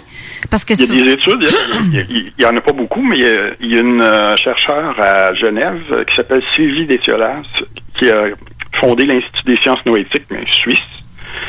Et puis, euh, elle a étudié pendant plusieurs années un, un cas euh, assez remarquable d'un un Français euh, qui s'appelle Nicolas Fraise, qui peut faire des, ce type de projection-là, même, même volontairement. Puis ce qu'ils ont essayé de faire dans la- au laboratoire, c'est d'essayer de voir dans quelle mesure il peut rapporter des, des informations qui sont véridiques. Mettons, euh, il doit aller se rendre dans, dans une autre pièce de, dans l'édifice, par exemple, identifier une séquence de chiffres ou euh, quelque chose qui est sur un écran d'ordinateur, etc. Des détails comme ça. Et dans, il réussit pas toujours parfaitement, mais dans plusieurs cas, il, est capable de rapporter des informations comme ça. Ça, c'en est un cas comme ça, mais il, y en a, d'autres euh, à travers le monde aussi. Euh, mais ça n'a pas encore été étudié de façon très systématique parce qu'il n'y a pas. euh, c'est toujours la question de trouver les budgets de recherche pour ça. C'est pas considéré comme des, choses qui sont très importantes pour la société. Par rapport au domaine de biomédical, par exemple, là, il y a énormément d'argent investi au niveau des recherches. Mais c'est pourtant quelque chose qui est très, très, très important, à, à mon sens, Ben oui. de bien comprendre. Ça a beaucoup d'implications euh, très profondes, ça, à mon avis. Vous avez fait aussi d'autres recherches pour ce qui, si je vous dis juste pardon ou sentiment, les hormones, Oui, ça oui. dit euh? C'est- c'est- Qu'est-ce qui, en, qu'est-ce qui en est venu à ces... Comment vous en êtes venu à ces recherches-là? c'est des expériences spirituelles. OK. C'est que quand j'ai il y a quelque chose de particulier là, dans- dans- qui est arrivé dans mon enfance. C'est, euh, j'habitais à la campagne, puis euh, dans les cantons de l'Est. Mes parents, c'était des, des gens de la terre, puis euh, il y avait une ferme. Puis je, j'allais me promener souvent dans les... euh, il y avait un- une petite forêt près de, des champs, tout ça. Puis euh, un été, là, je, pendant les vacances scolaires, j'étais allé. Puis euh, ça, c'était à 8 ans. Puis euh, je, je marchais, puis à un moment donné, bon, je me suis fatigué, c'était une belle journée, mais il faisait chaud. Puis je me suis, je me suis assis sur une, une grosse roche. euh, il y avait des grosses roches euh, grises là, dans le bois. Puis euh, j'ai eu comme l'impression ou le, le- j'ai ressenti que le, les arbres, euh, puis je voyais, on pouvait voir les animaux au loin, les, les, les vaches dans les champs, tout ça. Tout, tout ça, c'est- c'était vivant. Puis même, même la roche, d'une certaine façon, euh, tout ça, ça, ça vibrait aussi, mais à d'autres fréquences. Et à ce moment-là, j'ai comme ré- ça m'a comme euh, rappelé mon plan de vie, si vous voulez. Là, j'ai compris que j'étais venu sur Terre pour montrer, ou essayer de montrer, que plus tard, je deviendrais un, dans ma tête d'enfant, je parlais d'un savant à cette époque-là, mais un savant qui montrerait que finalement, le cerveau, c'était pas la, la- la conscience, que ça interagissait, mais qu'on pouvait pas y réduire un et l'autre. Oh, ben, j'aime ça, entendre ça. Ouais. C'est, j'aime vraiment entendre ça. c'est clair, hein? Ouais, oui, c'est Ouais. clair et net. Fait que- Fait c'est comme si Mon programme de, de vie, il était comme, il a été ré- il avait été activé, là. Eh oui. Clairement. Puis, euh, une dizaine d'années plus tard, je, j'étais, de- là, j'étais rendu à l'université. euh, puis, je faisais mes études. Et puis, je, je suis tombé euh, gravement malade. Et j'avais, j'avais toutes sortes de symptômes. Puis, euh, j'ai été obligé de quitter l'université. Euh, les médecins n'arrivaient pas à expliquer tout ça. Puis, euh, c'est là que moi-même, j'ai eu une expérience de mort imminente. OK, vous l'avez vécu? Oui. Et là, on m'a expliqué que c'était pas une maladie au sens conventionnel du terme, mais que c'était plus comme un processus de mutation au niveau de, de la conscience, des, cap- des- des capacités psychiques et tout ça. Donc, euh, ben, il y a des médecins qui pensaient que euh, c'était de la schizophrénie. Puis je, je comprends leur point de vue aussi. Ils ont, ils ont voulu me donner des antipsychotiques, toutes sortes de choses comme ça. Je savais que c'était pas ça. Mais j'ai passé une année complète dans un lit euh, comme un cancéreux en phase terminale. là. Pas capable de manger, plus capable de rien faire. C'était comme si ma vie était finie à 19, 20 ans. Et mais lors de l'expérience de, de, de, mort imminente, justement, ben, il y, a- il y avait un aide de lumière qui me guidait, puis qui me fait comprendre que c'était un processus, puis que ça durait pendant un certain temps, mais que euh, mes contacts avec le monde euh, spirituel, puis les capacités psychiques augmenteraient beaucoup. OK. C'est c'est- c'est ça qui a fait que lorsque j'ai pu euh, récupérer suffisamment, je suis retourné à l'université. Et là, j'ai décidé que je devais faire le, le progr- J'avais déjà mon programme de recherche. Donc, la, la genèse de tout ça, elle se trouve dans, dans des expériences, finalement, personnelles. De la même façon que la scientifique euh, Jill Bolt Taylor, Oui, oui, par exemple. Qui l'a vécu, puis après, elle a complètement changé sa façon de voir euh, le cerveau et ainsi de suite. Oui, totalement. ouais. Tout est prévu. Ben, euh, ben oui, mais euh, en même temps, il y, a- il y a une autre chose que j'ai vue sur votre site aussi, puis on en a parlé un peu euh, en en pré-entrevue quand on s'est jasé. euh, euh, vous avez rencontré le Dalai Lama? Oui, ils m'ont invité, euh, c'est son organisation qui m'avait invité à une conférence sur la nouvelle science de, de la conscience. C'est eux qui vous ont invité? Oui, Hey, la Oui. chance, toi! Hey, oui, ça s'est fait, à- fait Melbourne, en Australie, euh, en juin 2013. ça. OK. Oui. Et là, ce qu'ils ont fait, c'est que euh, ils m'ont invité moi, mais ils savaient que moi, j'avais déjà une vision semblable à celle des traditions spirituelles, dans le fond. Donc, le Dalai Lama savait que, je serais de son côté. Puis de l'autre côté, on avait deux scientifiques traditionnels, matérialistes, qui ne croyaient que euh, la matière. Donc, qui essayaient de nous dire, qu'il y avait une audience de au-dessus de 2000 personnes. Alors, eux, ils essayaient de convaincre l'auditoire que finalement, tout était produit par le cerveau, puis que, bon, etc.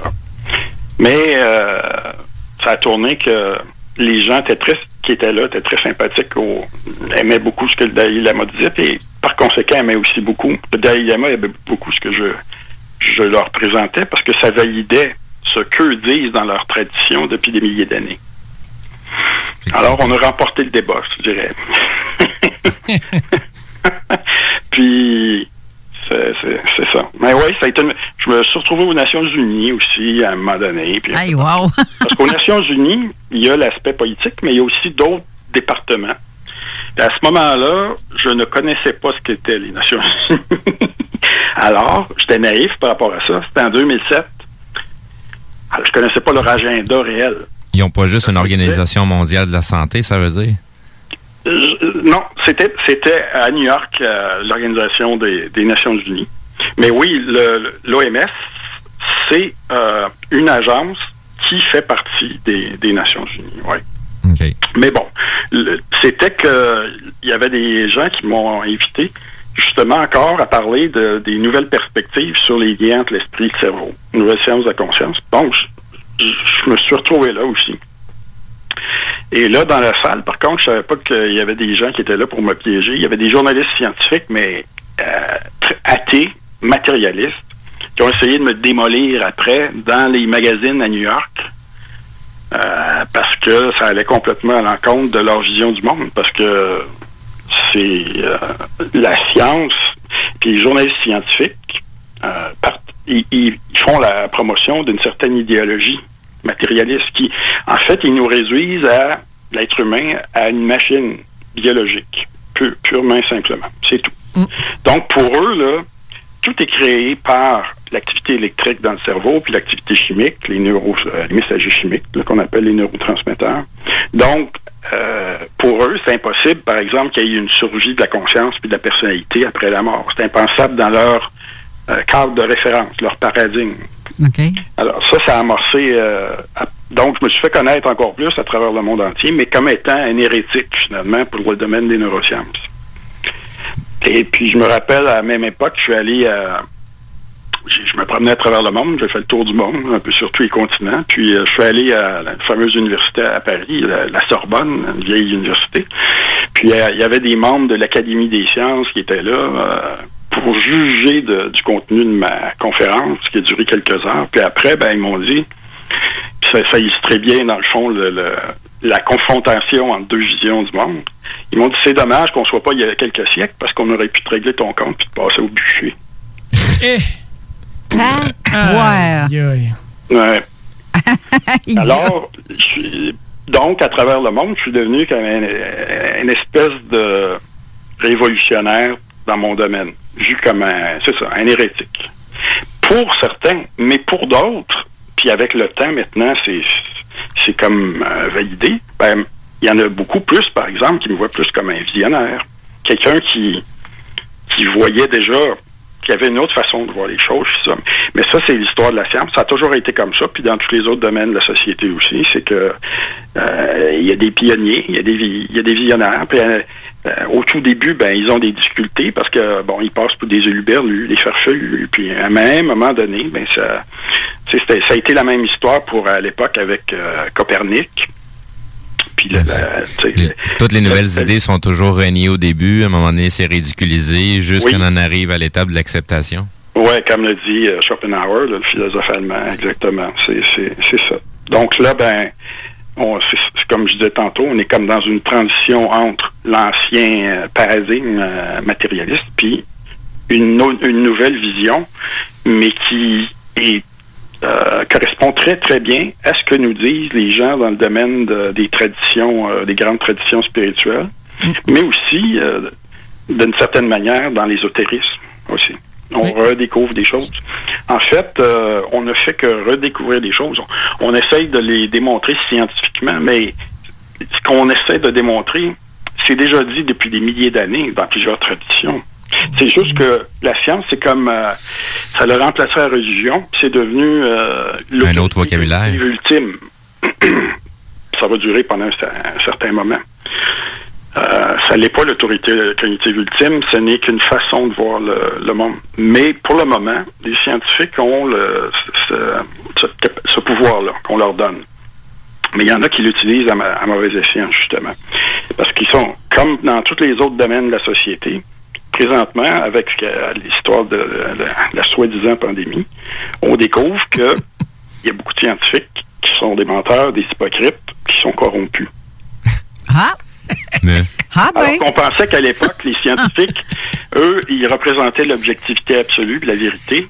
Là, on est en train de, de découvrir que c'est pas le cas nécessairement. Ah c'est- C'est comme dire que quelqu'un qui porte un col noir avec une gizmoute blanche, euh, il va prôner la religion, mais qui s'occupera pas de petits garçons, de petites filles pour une chip et une liqueur. Euh, Eh bien, comme ça, il y en a qui reçoivent plus d'argent que d'autres pour faire des recherches parce qu'il y a quelque chose en arrière de ça. Ben non, on est toute une gang de complotistes. Hein? On voit le mal partout. Hein? Il n'y a, pas d'hypocrites, de malhonnêtes et de gens que c'est me, myself and I. Ouais, ouais, ouais, ouais, ouais. Puis la, la- la science, ben, c'est énormément ça parce que. Ah ouais, gadon. J'aime ça, continue donc. C'est fort ben, intéressant. Je pensais, je pensais pas vous parler de ça, mais finalement, bon, j'imagine que je dois avoir ça sur le cœur un peu. Ouais. C'est parce que moi-même, j'ai payé le prix. Parce que euh, ce qu'on m'avait dit à l'époque, là, c'est euh, j'étais à la faculté de médecine à l'Université de Montréal, puis les, euh, les gens qui étaient dans le l'ancien paradigme, si vous voulez, puis euh, en lien avec l'industrie pharmaceutique, puis tout ça, ils m'avaient dit le genre de recherche que tu essayes de faire, là, on n'aime pas ça, puis tu vas arrêter de faire ça, sinon il va y avoir un prix à payer. Si, bon. Puis moi, ben j'avais la tête dure, puis je sentais que c'était ma mon plan de vie, c'était c'était ça. Fait que finalement, j'écoutais pas. Eh ben. À un moment donné, euh, ils, ils ont quand ils ont vu que bon, tu sais, ils essayaient de me faire danser là, comme ils voulaient, puis ça marchait pas. Ben, euh, ils se sont arrangés pour me régler mon compte. Puis que mon contrat de recherche est venu à terme à un moment donné, puis ils l'ont pas renouvelé. Ils ont, ils ont euh, argumenté que c'était parce qu'il y avait des difficultés financières à la faculté de médecine, mais euh, c'était pas euh, c'était pas le cas. Il y a eu des fuites, de, des réunions là, de comité euh, au sujet de mon dossier, puis c'était c'était pas le cas du tout. Puis le, le pire dans l'affaire, c'est que je, l'avais, je leur avais apporté une visibilité au niveau international. Mais ça, ils n'en voulaient pas parce que ça allait pas dans le sens de leur idéologie à eux. Alors, ce qu'on m'avait fait, il m'avait dit, ben, étudie donc les affaires traditionnelles, là, fais, fais donc, euh, équipe dans- avec le, le pharmaceutique, puis tout ça, puis tu vas avoir tes subventions de recherche, puis bon, ça pas de problème. Ben, je voulais pas, c'était pas, c'était pas ça qui était ma, ma voie à moi. Euh, alors, on, c'est là que j'ai commencé à comprendre jusqu'à quel point les euh, tout ce qu'il y avait derrière tout ça, là, c'est, c'est dans le domaine scientifique. Puis, euh, je peux vous dire que, comme ça a été confirmé dans les dernières années, il y a beaucoup, beaucoup de, de fraude au niveau des rapports de recherche, des articles. Les gens fraudent, pourquoi? Parce que ils produisent des faux résultats parce qu'ils ont ils veulent des subventions de recherche pour pouvoir continuer à opérer le- leur laboratoire, etc. Donc, euh, c'est comme dans toutes les autres sphères d'activité de la société, où ce qu'il y a de, de l'homme, il y a de, il y a de l'hommerie. Mais, Et là, et là, avec la situation au niveau sanitaire, et puis l'OMS, et- etc., ben là, on le voit clairement, tout ça. C'est en train de tout sortir, finalement. Ouais, c'est, c'est, faut, faut vraiment être aveugle pour pas le voir, là. C'est- sauf qu'il y a encore des gens qui veulent pas voir, mais bon, ça, c'est leur, euh, leur, leur- Ouais, leur dada mais à eux. Ça, c'est comme j'ai dit, ça, la plupart sont programmés, manipulés, mais ils s'en rendent pas compte. Non, c'est ça. C'est tellement facile manipuler un cerveau, là. C'est, c'est d'une facilité incroyable. Les gens s'en rendent même pas compte. Puis, puis ceux qui se disent se protéger, c'est les plus faciles à emmener en transe. Parce que leur cerveau gauche, est, le- leur partie égo est tellement occupé à dire j'ai raison que tu fais juste lui lancer un petit nonos. Tu, tu fais une erreur exprès de ce que tu dis. Puis là, le cerveau bug là-dessus. Fait que pendant qu'il bug là-dessus, il s'occupe pas des paroles que tu dis. Ouais. Puis c'est ce qu'ils font à la TV, c'est ce qu'ils font partout. Là. C'est, c'est, c'est tellement facile, je les vois toutes. Là. sont, sont évidentes. J'ai, une question tout à l'heure. Vous mentionnez qu'il y a des gens qui ont, qui ont vécu le, le, le phénomène de mort imminente et qui tombent dans une espèce de, de, de dissociation par rapport à leur corps, à leur corps et ne s'identifient plus. Euh, Est-ce que vous pouvez nous donner un peu plus de détails là-dessus au, ni- au niveau psychologique ou spirituel? Qu'est-ce de, de, de, de, de quel côté ça passe euh, ce, ce, ce, ce phénomène-là euh, de, de dissociation? Est-ce que c'est quelque chose que les gens vont développer de façon positive ou de façon négative? C'est positif pour la plupart de- dans la plupart des cas. C'est que là, ils réalisent qu'au fond, le- le- leur corps physique, c'était juste une enveloppe. C'est comme un, vêtement. Et que euh, ils- ont un, un corps aussi, mais qui est plus euh, subtil, euh, donc plus énergétique, plus lumineux en général, puis qui a un corps qui a beaucoup d'autres capacités, des capacités que nous, on n'a pas euh, lorsqu'on est dans, dans le corps physique. Alors, ils, ils, ils abandonnent leur corps euh, très rapidement dans la plupart des cas. Puis, euh, dans certains cas, ben, ils sont contents de le faire parce que si leur, leur par exemple, si l'arrêt cardiaque est suite à un accident ou des complications au niveau d'une chirurgie ou qu'il y y a beaucoup de douleurs, par exemple, ou c'est c'est une maladie, hein, euh, ben, ils sont, sont pas pressés de, de revenir là- là-dedans. sais. Ben, donc, c'est un, c'est un peu ça qui arrive la plupart du temps. OK. OK. Mais, C'est euh, c'est un phénomène qui semble complètement naturel à partir du moment où ils se retrouvent, euh, ayant l'impression d'être à l'extérieur du corps physique. euh, c'est comme si ça leur appartient plus. Euh, puis ils n'ont plus d'intérêt par rapport à ça. Effectivement, c'est ça, qui me passait. C'est des choses que j'ai déjà observées en, en- envers certaines personnes sans nécessairement embarquer sur le côté spirituel. Euh, puis c'est un, phénomène aussi que je remarque avec dans dans dans d'autres situations euh, plus ufologiques où ce que le- le- les Ah. personnes vont avoir tendance à avoir euh, euh, euh, je trouve ça négatif de dire ça, dissociation, mais va, va, va avoir une vision euh, totalement différente. Les, les interactions qu'on va avoir avec ces gens-là sont totalement différentes. On, euh, ces gens-là sont comme, euh, comment qu'on dit ça, sont très... vont, vont donner beaucoup de leur temps, vont vouloir expliquer un paquet de choses, vont, vont, vont vouloir de, de donner des enseignements. OK, je cherche le mot que tu veux donner. Ouais, non, ça. le, le, le- il va finir par me revenir. euh. Ben, gars, on va aller à la pause une dernière Ben, moi, fois. il pensait à ça, mon C'est vocabulaire. Parce que j'ai j'ai autre- j'ai d'autres trucs aussi euh, dans lesquels on n'a pas parlé. Ben non, hein? Ça, là, comme d'habitude, je vais dire, euh, ça a été bleu de revenir à l'émission. C'est c'est plate, Une hein, émission. Ben oui, pourquoi pas. Bon, ben c'est parfait, ça. L'invitation est déjà lancée, déjà acceptée. Ah, puis, ah, OK, cool. On revient tout de suite après la pause. 96.9. À Marcus, on fait un jeu, OK? Hey, wow, du gros fun. On joue à Dis-moi quelque chose qu'il n'y a pas au dépanneur Lisette. Vas-y. Ben déjà, en partant, je te dirais que ça serait plus facile de dire qu'est-ce qu'il y a au dépanneur Lisette, comme des produits congelés, des bières de microbrasserie, des charcuteries, plein de produits locaux et même des certificats cadeaux que tu peux mettre le montant que tu veux. Ouais, c'est vrai qu'il y a pas mal d'affaires au dépanneur Lisette. 354 Avenue des Ruisseaux, à Pintendre. Allez le voir par vous-même. Vous souhaitez devenir bilingue ou faire valoir le bilinguisme au Canada? Ne cherchez pas plus loin. Perfectionnez votre anglais ou encore aidez des jeunes à apprendre le français en participant au programme Explore ou Odyssée. Explore et Odyssée vous permettent de vivre dans la langue et la culture d'une autre région au Canada, de vous faire des amis et de vivre des expériences inoubliables. Pour beaucoup, Explore et Odyssée ont changé leur vie. Pour en savoir plus et vous inscrire, visitez françaisanglais.ca. Programme financé par le gouvernement du Canada.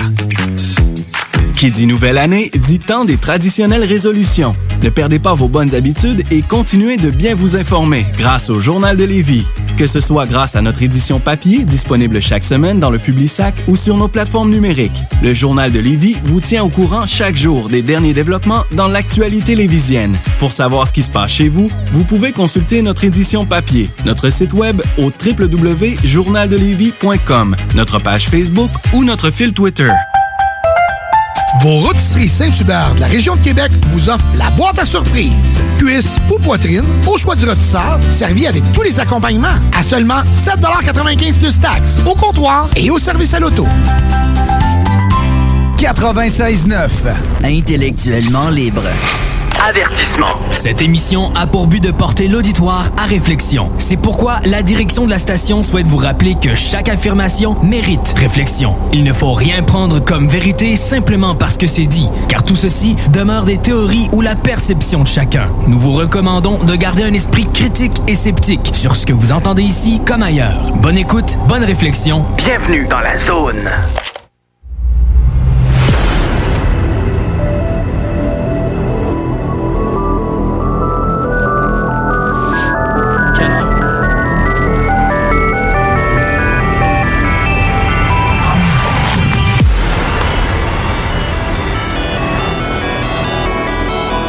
De retour en studio avec le docteur Mario Beauregard. Euh, René Chabot aussi qui est euh, avec nous. Donc, moi, j'aurais une question, euh, docteur, euh, docteur Mario. Oui.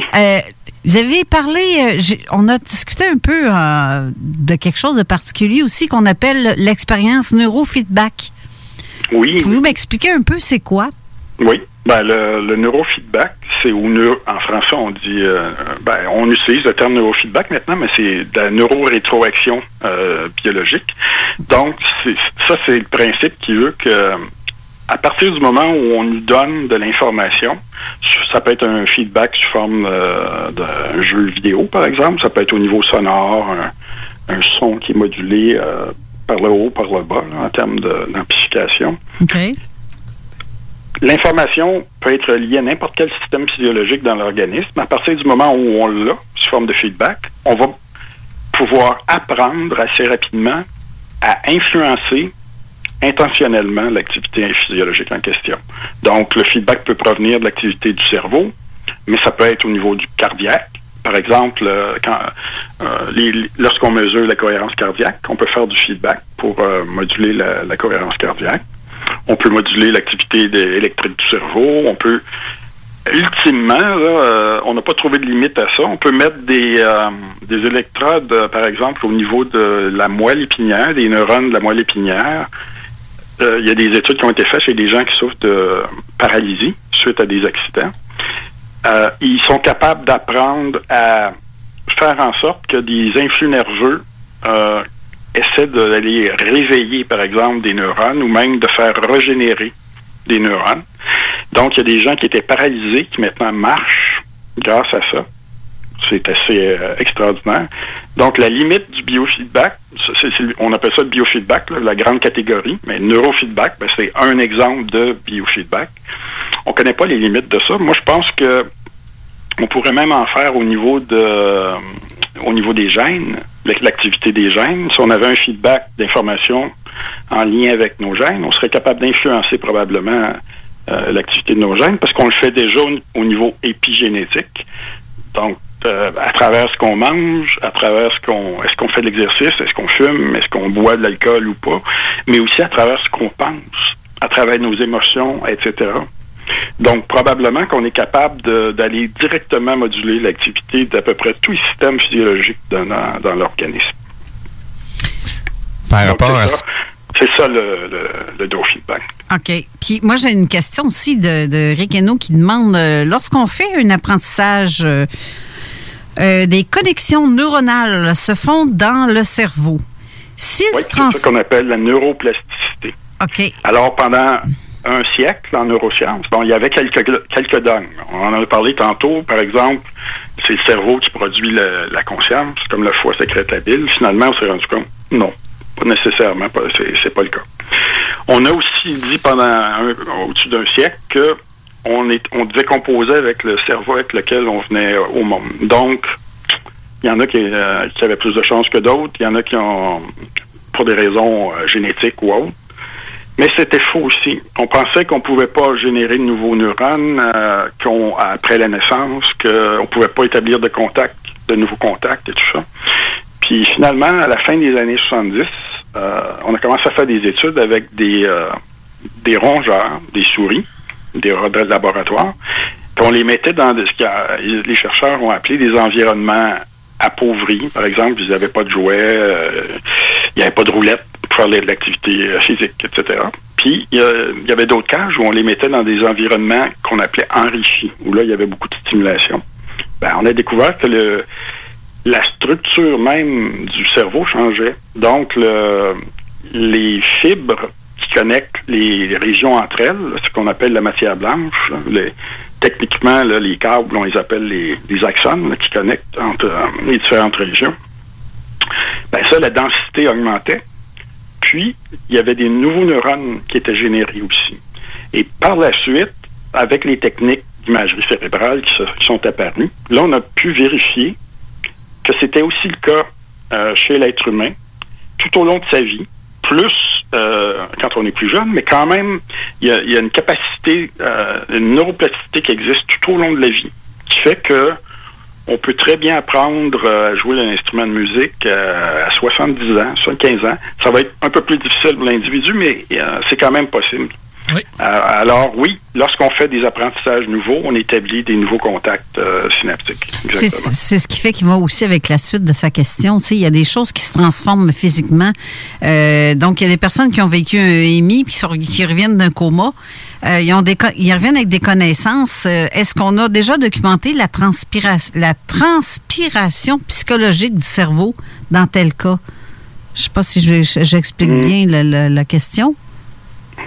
La, la transformation. Bon, il marque transpiration Oui, mais oui, mais psychologique. ben, vous savez. euh, Physiologique. Euh, physiologique, Ouais, là, ben, gens, donc, je l'ai parlé au début de l'entrevue, là, les gens qui disaient être capables de rester en contact avec la lumière, même des années après leur expérience, j'ai vu des signaux. euh, on a regardé l'activité électrique du cerveau là, avec mes, mes assistants de recherche et puis euh, toute l'équipe. Puis euh, ils généraient des, des ondes électriques qu'on ne voit pas normalement chez la plupart des individus. Il y avait des patrons d'activité cérébrale différents. Le problème, c'est qu'on n'a pas pu les comparer avant parce qu'on savait pas- on sait pas dans la population qui va avoir les expériences. Ben, qui vont ouais. avoir euh, une expérience de mort euh, provisoire, par exemple, à, à l'avance. Non, mais par contre, comme moi, je l'ai déjà vécu, ça, une expérience de mort imminente. Peut-être que j'aurais le cerveau dans vos, euh, vos expériences et je passerais sur euh, votre, dans votre casse avec les plugs puis tout. Pour moi, vous verriez des affaires qui c'est pas normal. Je sais que c'est pas normal, je le sais. Je le sais. Ben euh, oui, oui, c'est moi ce que j'avais découvert, c'est ce que ça l'indiquait finalement. Oui, c'est ça. Mais c'est parce qu'il y a, y a des nouvelles. euh, c'est ça, il y a de la plasticité qui. En fait, on a de. Le cerveau change continuellement. C'est un, un, système dynamique, vivant, qui se modifie continuellement. il upgrade. Mais euh, c'est- un couteau à deux tranchants parce que ça peut avoir un impact positif, mais ça peut avoir un impact négatif. Il y a une neuroplasticité qui euh, a des conséquences fâcheuses au niveau de la programmation mentale, par exemple, dont René parlait tantôt. Ben ça, c'en est de la neuroplasticité, mais qui va pas dans le bon sens. Parce qu'il y, a- il y a une histoire, je sais- j'imagine que vous n'avez déjà entendu parler, le- le- l'enfant qui, a- qui s'était fait couper la main, puis qu'il voyait, je ne sais pas quelle sorte de petite bête qui pouvait reproduire, euh, le bras il repoussait, là. Il, il voyait des petites bêtes faire ça. Ici, la salamandre. Euh, comment? Salamandre. Salamandre. Oui, la salamandre. Ben, donc, vous l'avez entendu parler de cette histoire-là. Le jeune, Ah il s'est mis dans sa tête que ça allait repousser comme le- la salamandre fait repousser ses membres. Et c'est réellement revenu? Ben, tu as le cas de- du docteur Joe, de, Joe Dispenza. Ben oui. Ben oui, puis, il y a eu euh, un accident grave, puis euh, toute sa moelle euh, épinière était défaite. Il y avait de- puis il s'est Ben guéri lui-même par la pensée. Là. Oui, mais vous avez le docteur Eben Alexander, neurochirurgien qui a eu une, une, une expérience de... il- Il avait attrapé une forme de méningite très sévère, puis euh, son cerveau était bousillé. Et pourtant, aujourd'hui, je le connais très bien, il est en parfait état de fonctionnement, puis euh, il, a, récupéré toutes ses facultés. Donc, c'est parce que ici, il faut distinguer entre euh, deux, deux niveaux, je pense, euh, quand on parle de plasticité, tout ça. Il y a un niveau que c'est plus une interaction corps-esprit. Donc, quand on parle de visualisation, d'intention, de suggestion hypnotique, etc., ça, on peut le faire à- à notre niveau, puis on est très puissant. Dans certains cas, par exemple, on dirait qu'il y a comme une intervention d'un autre niveau de réalité. Ben, ben, on, peut, parler d'une dimension spirituelle parce qu'il y a des cas. Vous avez par exemple des cas comme euh, Anita Morjani, là, qui est l'indienne qui souffrait d'un cancer en phase terminale et puis qui a eu une expérience de mort euh, clinique et qui, lorsqu'elle revient, ben le, le cancer euh, disparaît complètement au bout de quelques jours. Et là, ça, ça, c'est. Il y a différentes façons d'amener des transformations comme ça. Les facteurs peuvent varier. Euh, là, c'était pas elle euh, au sens de Anita, la- la- la- au sens de sa personnalité, mais euh, là, c'était plus le résultat du, il semble, du contact avec la, la fusion avec la lumière. là. Et ça, on a d'autres cas comme ça. Il y a des cas intéressants de, de gens qui ont, par exemple, sont décédés euh, avec un cancer du cerveau. Et même, il y a, il y a un cas d'un Américain pendant 90 minutes. Ça, c'est énorme là, au niveau neurologique. Ben. Et qui est revenu, euh, qui, était, qui est réanimé au bout de 90 minutes. Il était déjà froid. Et pourtant, le cancer était disparu complètement. Et là, il a vécu de nombreuses années après ça. Mais ça, c'est pas 90 explicable minutes. Du point de vue euh, traditionnel, là, biologique, médical. Puis il était normal, là, parce qu'ils disent qu'on est légumes après cinq minutes. là, tu perds connaissance, puis c'est dangereux. Dans la de plupart manière- des cas, oui.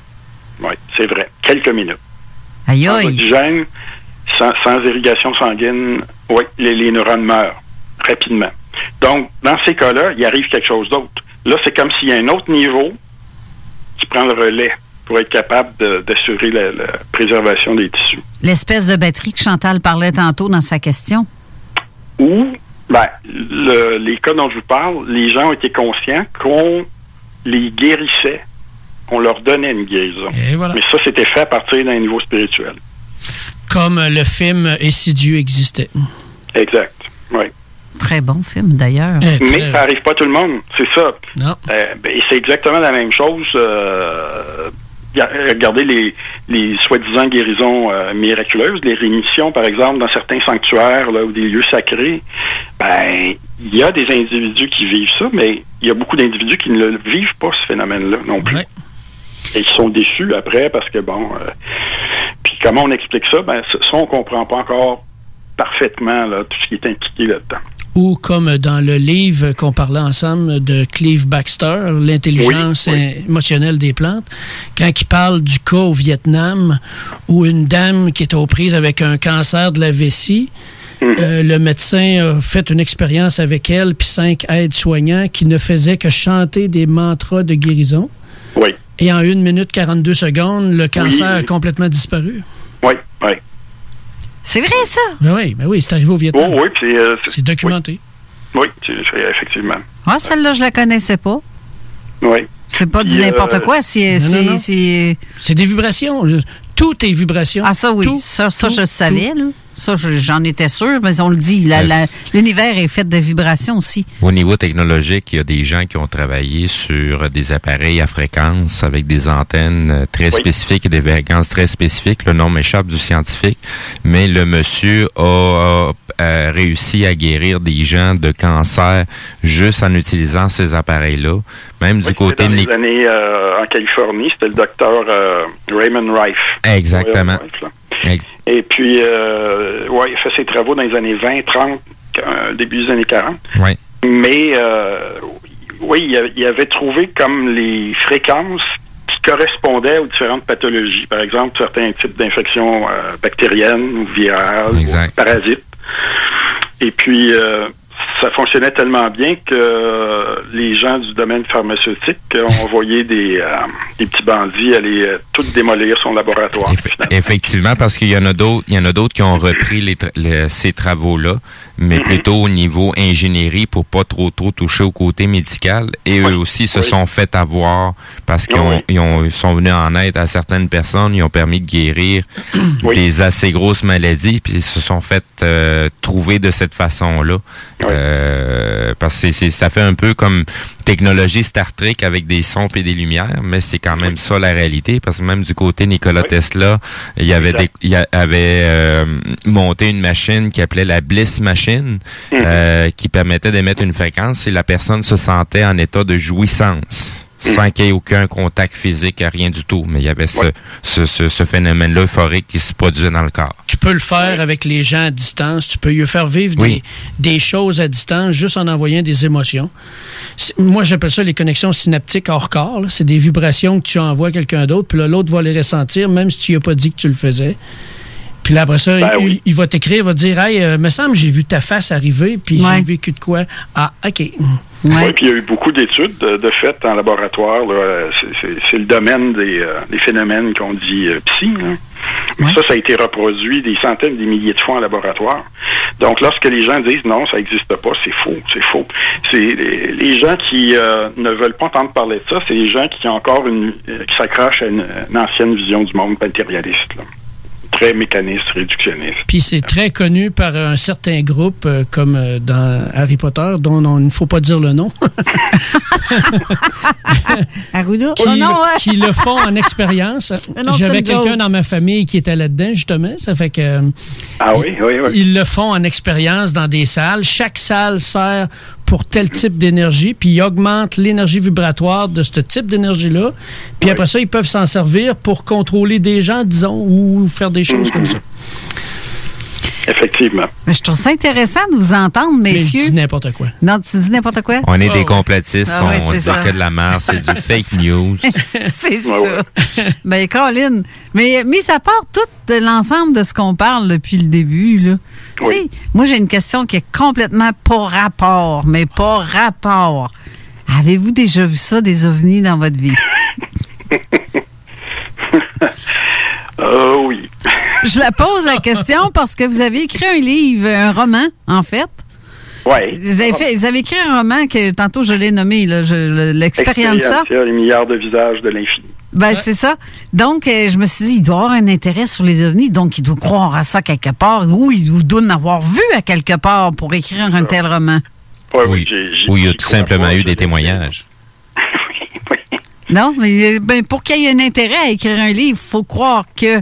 Mais ça, il faudrait qu'on en reparle parce que. prochaine- Oui, ça, on pourrait faire une émission juste là-dessus. là. Oh, yes! Ça, j'aimerais ça. Moi, je l'ai lu. Ça m'intéresse beaucoup d'ailleurs, ce domaine-là. Puis euh, je j'avais jamais écrit là-dessus, mais dans mes prochains livres, euh, je vais parler de tout ça. Parce que ça a beaucoup, beaucoup d'implications aussi au niveau de. Quand on moi je m'intéresse à les liens entre le cerveau et la conscience, mais le phénomène euh, ovni a beaucoup, beaucoup d'implications aussi par rapport à tout le domaine de la conscience. Je pense qu'il y a- Énormément. je pense qu'il y a des neurones dans le cerveau de, de René qui fonctionnent plus parce qu'il est fou comme la merde. non, je suis très content parce que moi, je, je- disons ça de même, je sais des choses et yes, yes, yes. Ben, moi, j'ai commencé à lire son livre, justement, le roman. Tu as commencé? Oui, j'ai commencé. Cool, hein? C'est, il est- regarde, c'est débile, là. Ça, ça se passe dans les États-Unis, dans, près d'une base militaire, etc. Ouais. J'ai l'impression que ça ferait un très bon film euh, qui serait. Ah, ben oui, ben oui. Et qui serait très. j'ai- J'ai euh, quelques producteurs de cinéma qui m'ont euh, au Québécois. Ah oui? Qui m'ont qui m'ont dit ça. Oui, j'avais envoyé le, le- le livre, mais ils m'ont dit, nous au Québec, euh, au Canada, parce qu'il y aurait beaucoup d'effets spéciaux, on produit pas ce genre de film-là parce que les bu- le- ça, ça prend plusieurs millions pour produire un truc comme ça. Fait qu'ils m'ont suggéré de m'adresser à. Ils ont rien demandé à Elon Musk. Il y a de l'argent acheté par les fenêtres, de toute façon, lui. Ouais. Mais là, euh, Hollywood est pas mal, euh, disons, euh, au ralenti ces temps-ci. là. Il se passe pas, pas grand-chose dans la forêt enchantée. non, on réalise qu'elle n'est pas très enchantée, finalement. Non, c'est ça. La- la forêt. Ça, c'est un autre sujet. Là.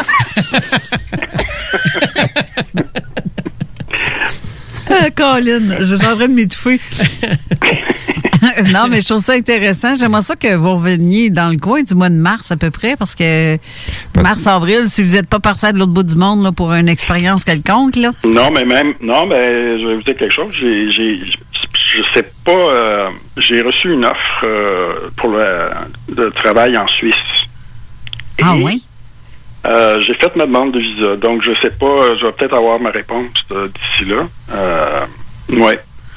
Ah, en Euh, Suisse, hey, pas, pas dans le coin de. Mon Dieu, pas dans- Dans les Alpes. Ah, OK. oui. Une place pour voir des ovnis en masse. Tant, tant que vous avez un- accès à une connexion Internet, on va toujours être en mesure de communiquer quand même avec vous, M. Oui, Beauregard. absolument, absolument. Ou même le téléphone. Parce qu'il il reste des questions qu'on n'a pas posées. On n'a rien mentionné par rapport à l'Institut Monroe et la neuroscience. J'aurais juste une question en lien avec ce qu'il vient de dire. Oui. Est-ce que c'est un appel profond à l'intérieur de vous d'aller là? Oui, j'ai toujours, euh, depuis l'enfance, euh, c'était comme mon pays fétiche. Puis euh, je suis allé pour des conférences scientifiques déjà, mais j'ai, euh, mais c'était à Genève ou à Lausanne. Ah, Et, euh, ben, mais là, euh, oui, c'est, aussi lié à la, la situation au Québec, au Canada aussi. Puis j'ai beaucoup de difficultés.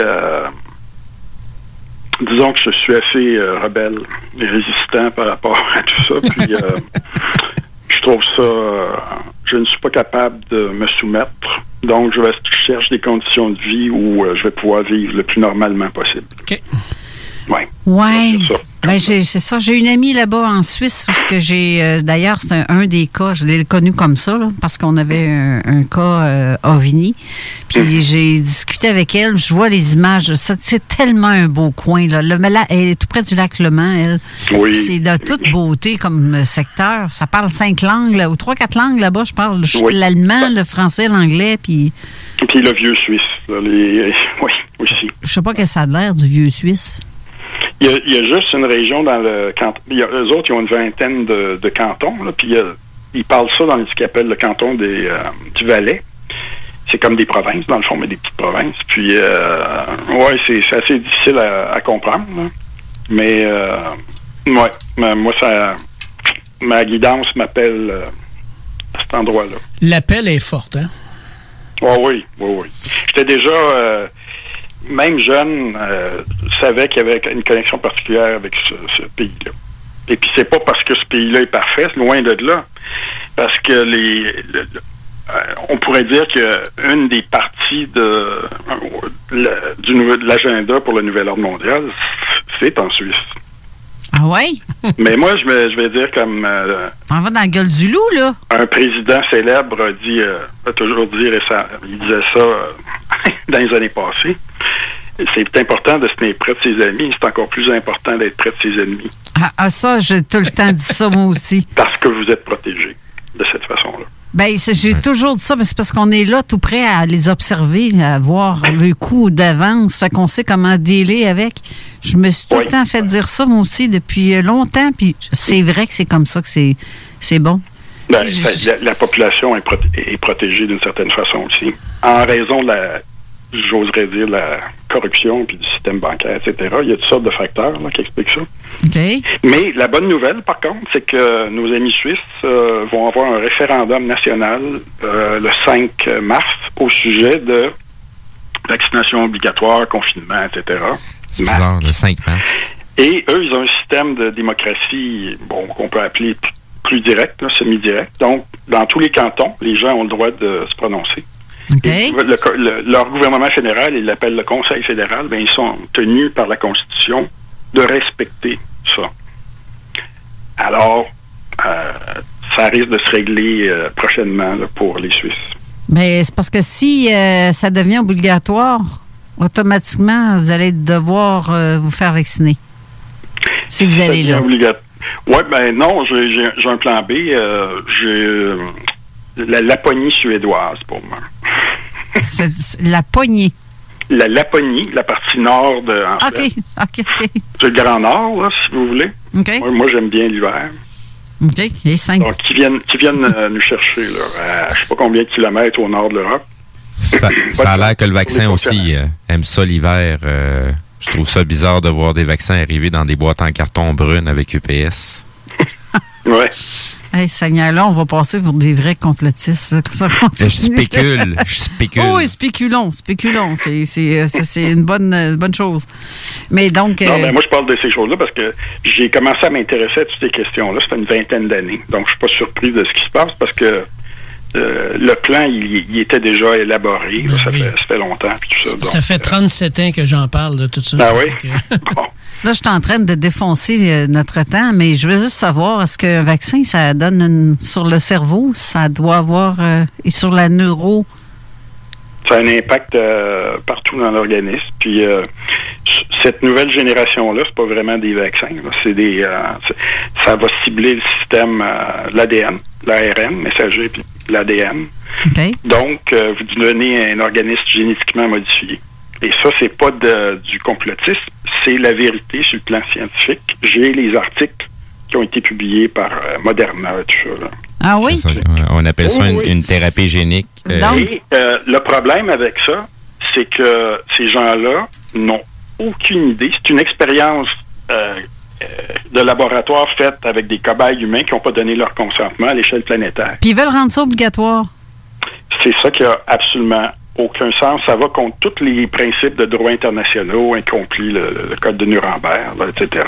Ben, Il y a des Donc, c'est- ça. euh, Moi, je ne euh, je dis pas que les vaccins n'ont pas rendu service dans l'histoire de l'humanité pour certaines maladies, mais ce que je dis, c'est que dans ce cas-là particulier, il faut être très, très, très prudent parce que il y a déjà plusieurs personnes qui sont décédées là, un peu partout Il y a des claques qui ont euh, dans, des problématiques. Ben, ben, c'est Ouais, ça. Au niveau neurologique. Mais on n'entend pas parler de ça, ces personnes-là qui, ont, qui sont décédées. ou- malheureusement. Ben, c'est ça. Ils, ils parlent juste des, des, des mononcles, des matantes, que tout va bien. On parle une fois, on n'en reparle plus. Sauf que de temps ben- en temps, on envoie sur euh, les réseaux sociaux des vidéos de gens qui disent Hey, telle personne est décédée après l'avoir eu. Puis, Ben, hey, pourquoi vous pensez que les propriétaires PDG de, de Pfizer ne veulent pas prendre son propre vaccin? Ben- Bill Gates ne veut pas l'administrer à, à ses propres enfants. ouais. Ça, c'est comme certains médecins qui veulent pas prendre la chimio s'ils pognent le cancer. Exact. Là, on est vraiment en train de défoncer sur notre temps d'antenne. Mais on va devoir se reprendre au mois de mars avant de vous partiez. Ça, ça serait intéressant. J'aimerais ça qu'on en parle. Puis que. Ouais, ça serait vraiment. Merci beaucoup. euh, là. oui, on va parler d'OVNI la prochaine fois. Ça, Ah oui, ça m'intéresse. Parfait. Merci beaucoup, Mario, d'avoir été là. Merci. Merci. René- Merci, Mario. Merci, René Chabot. Merci, Steve Zuniga. Merci aux auditeurs. Restez en, en ligne, euh, vous tous, parce que c'est l'émission avec Conscience Plus, dont euh, de- Denis Guy et Pascal Bourbonnais. Ils vont recevoir euh, des invités assez particuliers aussi. Euh, c'est des gens qui ont eu des vécus, mais là, je- juste à l'expliquer, je suis en train de rentrer sur leur temps d'antenne. Alors, restez là, restez à l'écoute. L'émission va être très intéressante. Bonne semaine à vous tous. Bonne semaine. Merci. Bye-bye. What's cracking, y'all? This is Be Real, the Buddha Master from Cypress Hill. 24-7 Radio 420. CJMD 96.9, Lévis. Chez Robotique Manufacturier de Cabinet, on a un gros robot et une petite équipe. On a une place pour toi comme manœuvre journalier dès maintenant. Sur un horaire à temps plein, on t'offre jusqu'à 19 de l'heure en plus d'une prime de 1000 après un an. Intéressé? Tu peux nous appeler en tout temps au 88 836 6000, 88 836 6000 ou visiter la page Facebook de la station CJMD 96.9 pour plus de détails. Fais vite parce que Robotique Manufacturier de Cabinet t'attend dès maintenant. Le Cégep de Lévis vous invite à son événement porte ouverte virtuel le 27 janvier prochain de 17h à 20h. Le Cégep, c'est 30 programmes d'études, 12 équipes sportives, des professeurs accessibles et une foule d'activités étudiantes incluant du sport électronique. Rencontrez vos futurs professeurs, découvrez nos installations grâce à nos visites virtuelles et apprenez-en plus sur les activités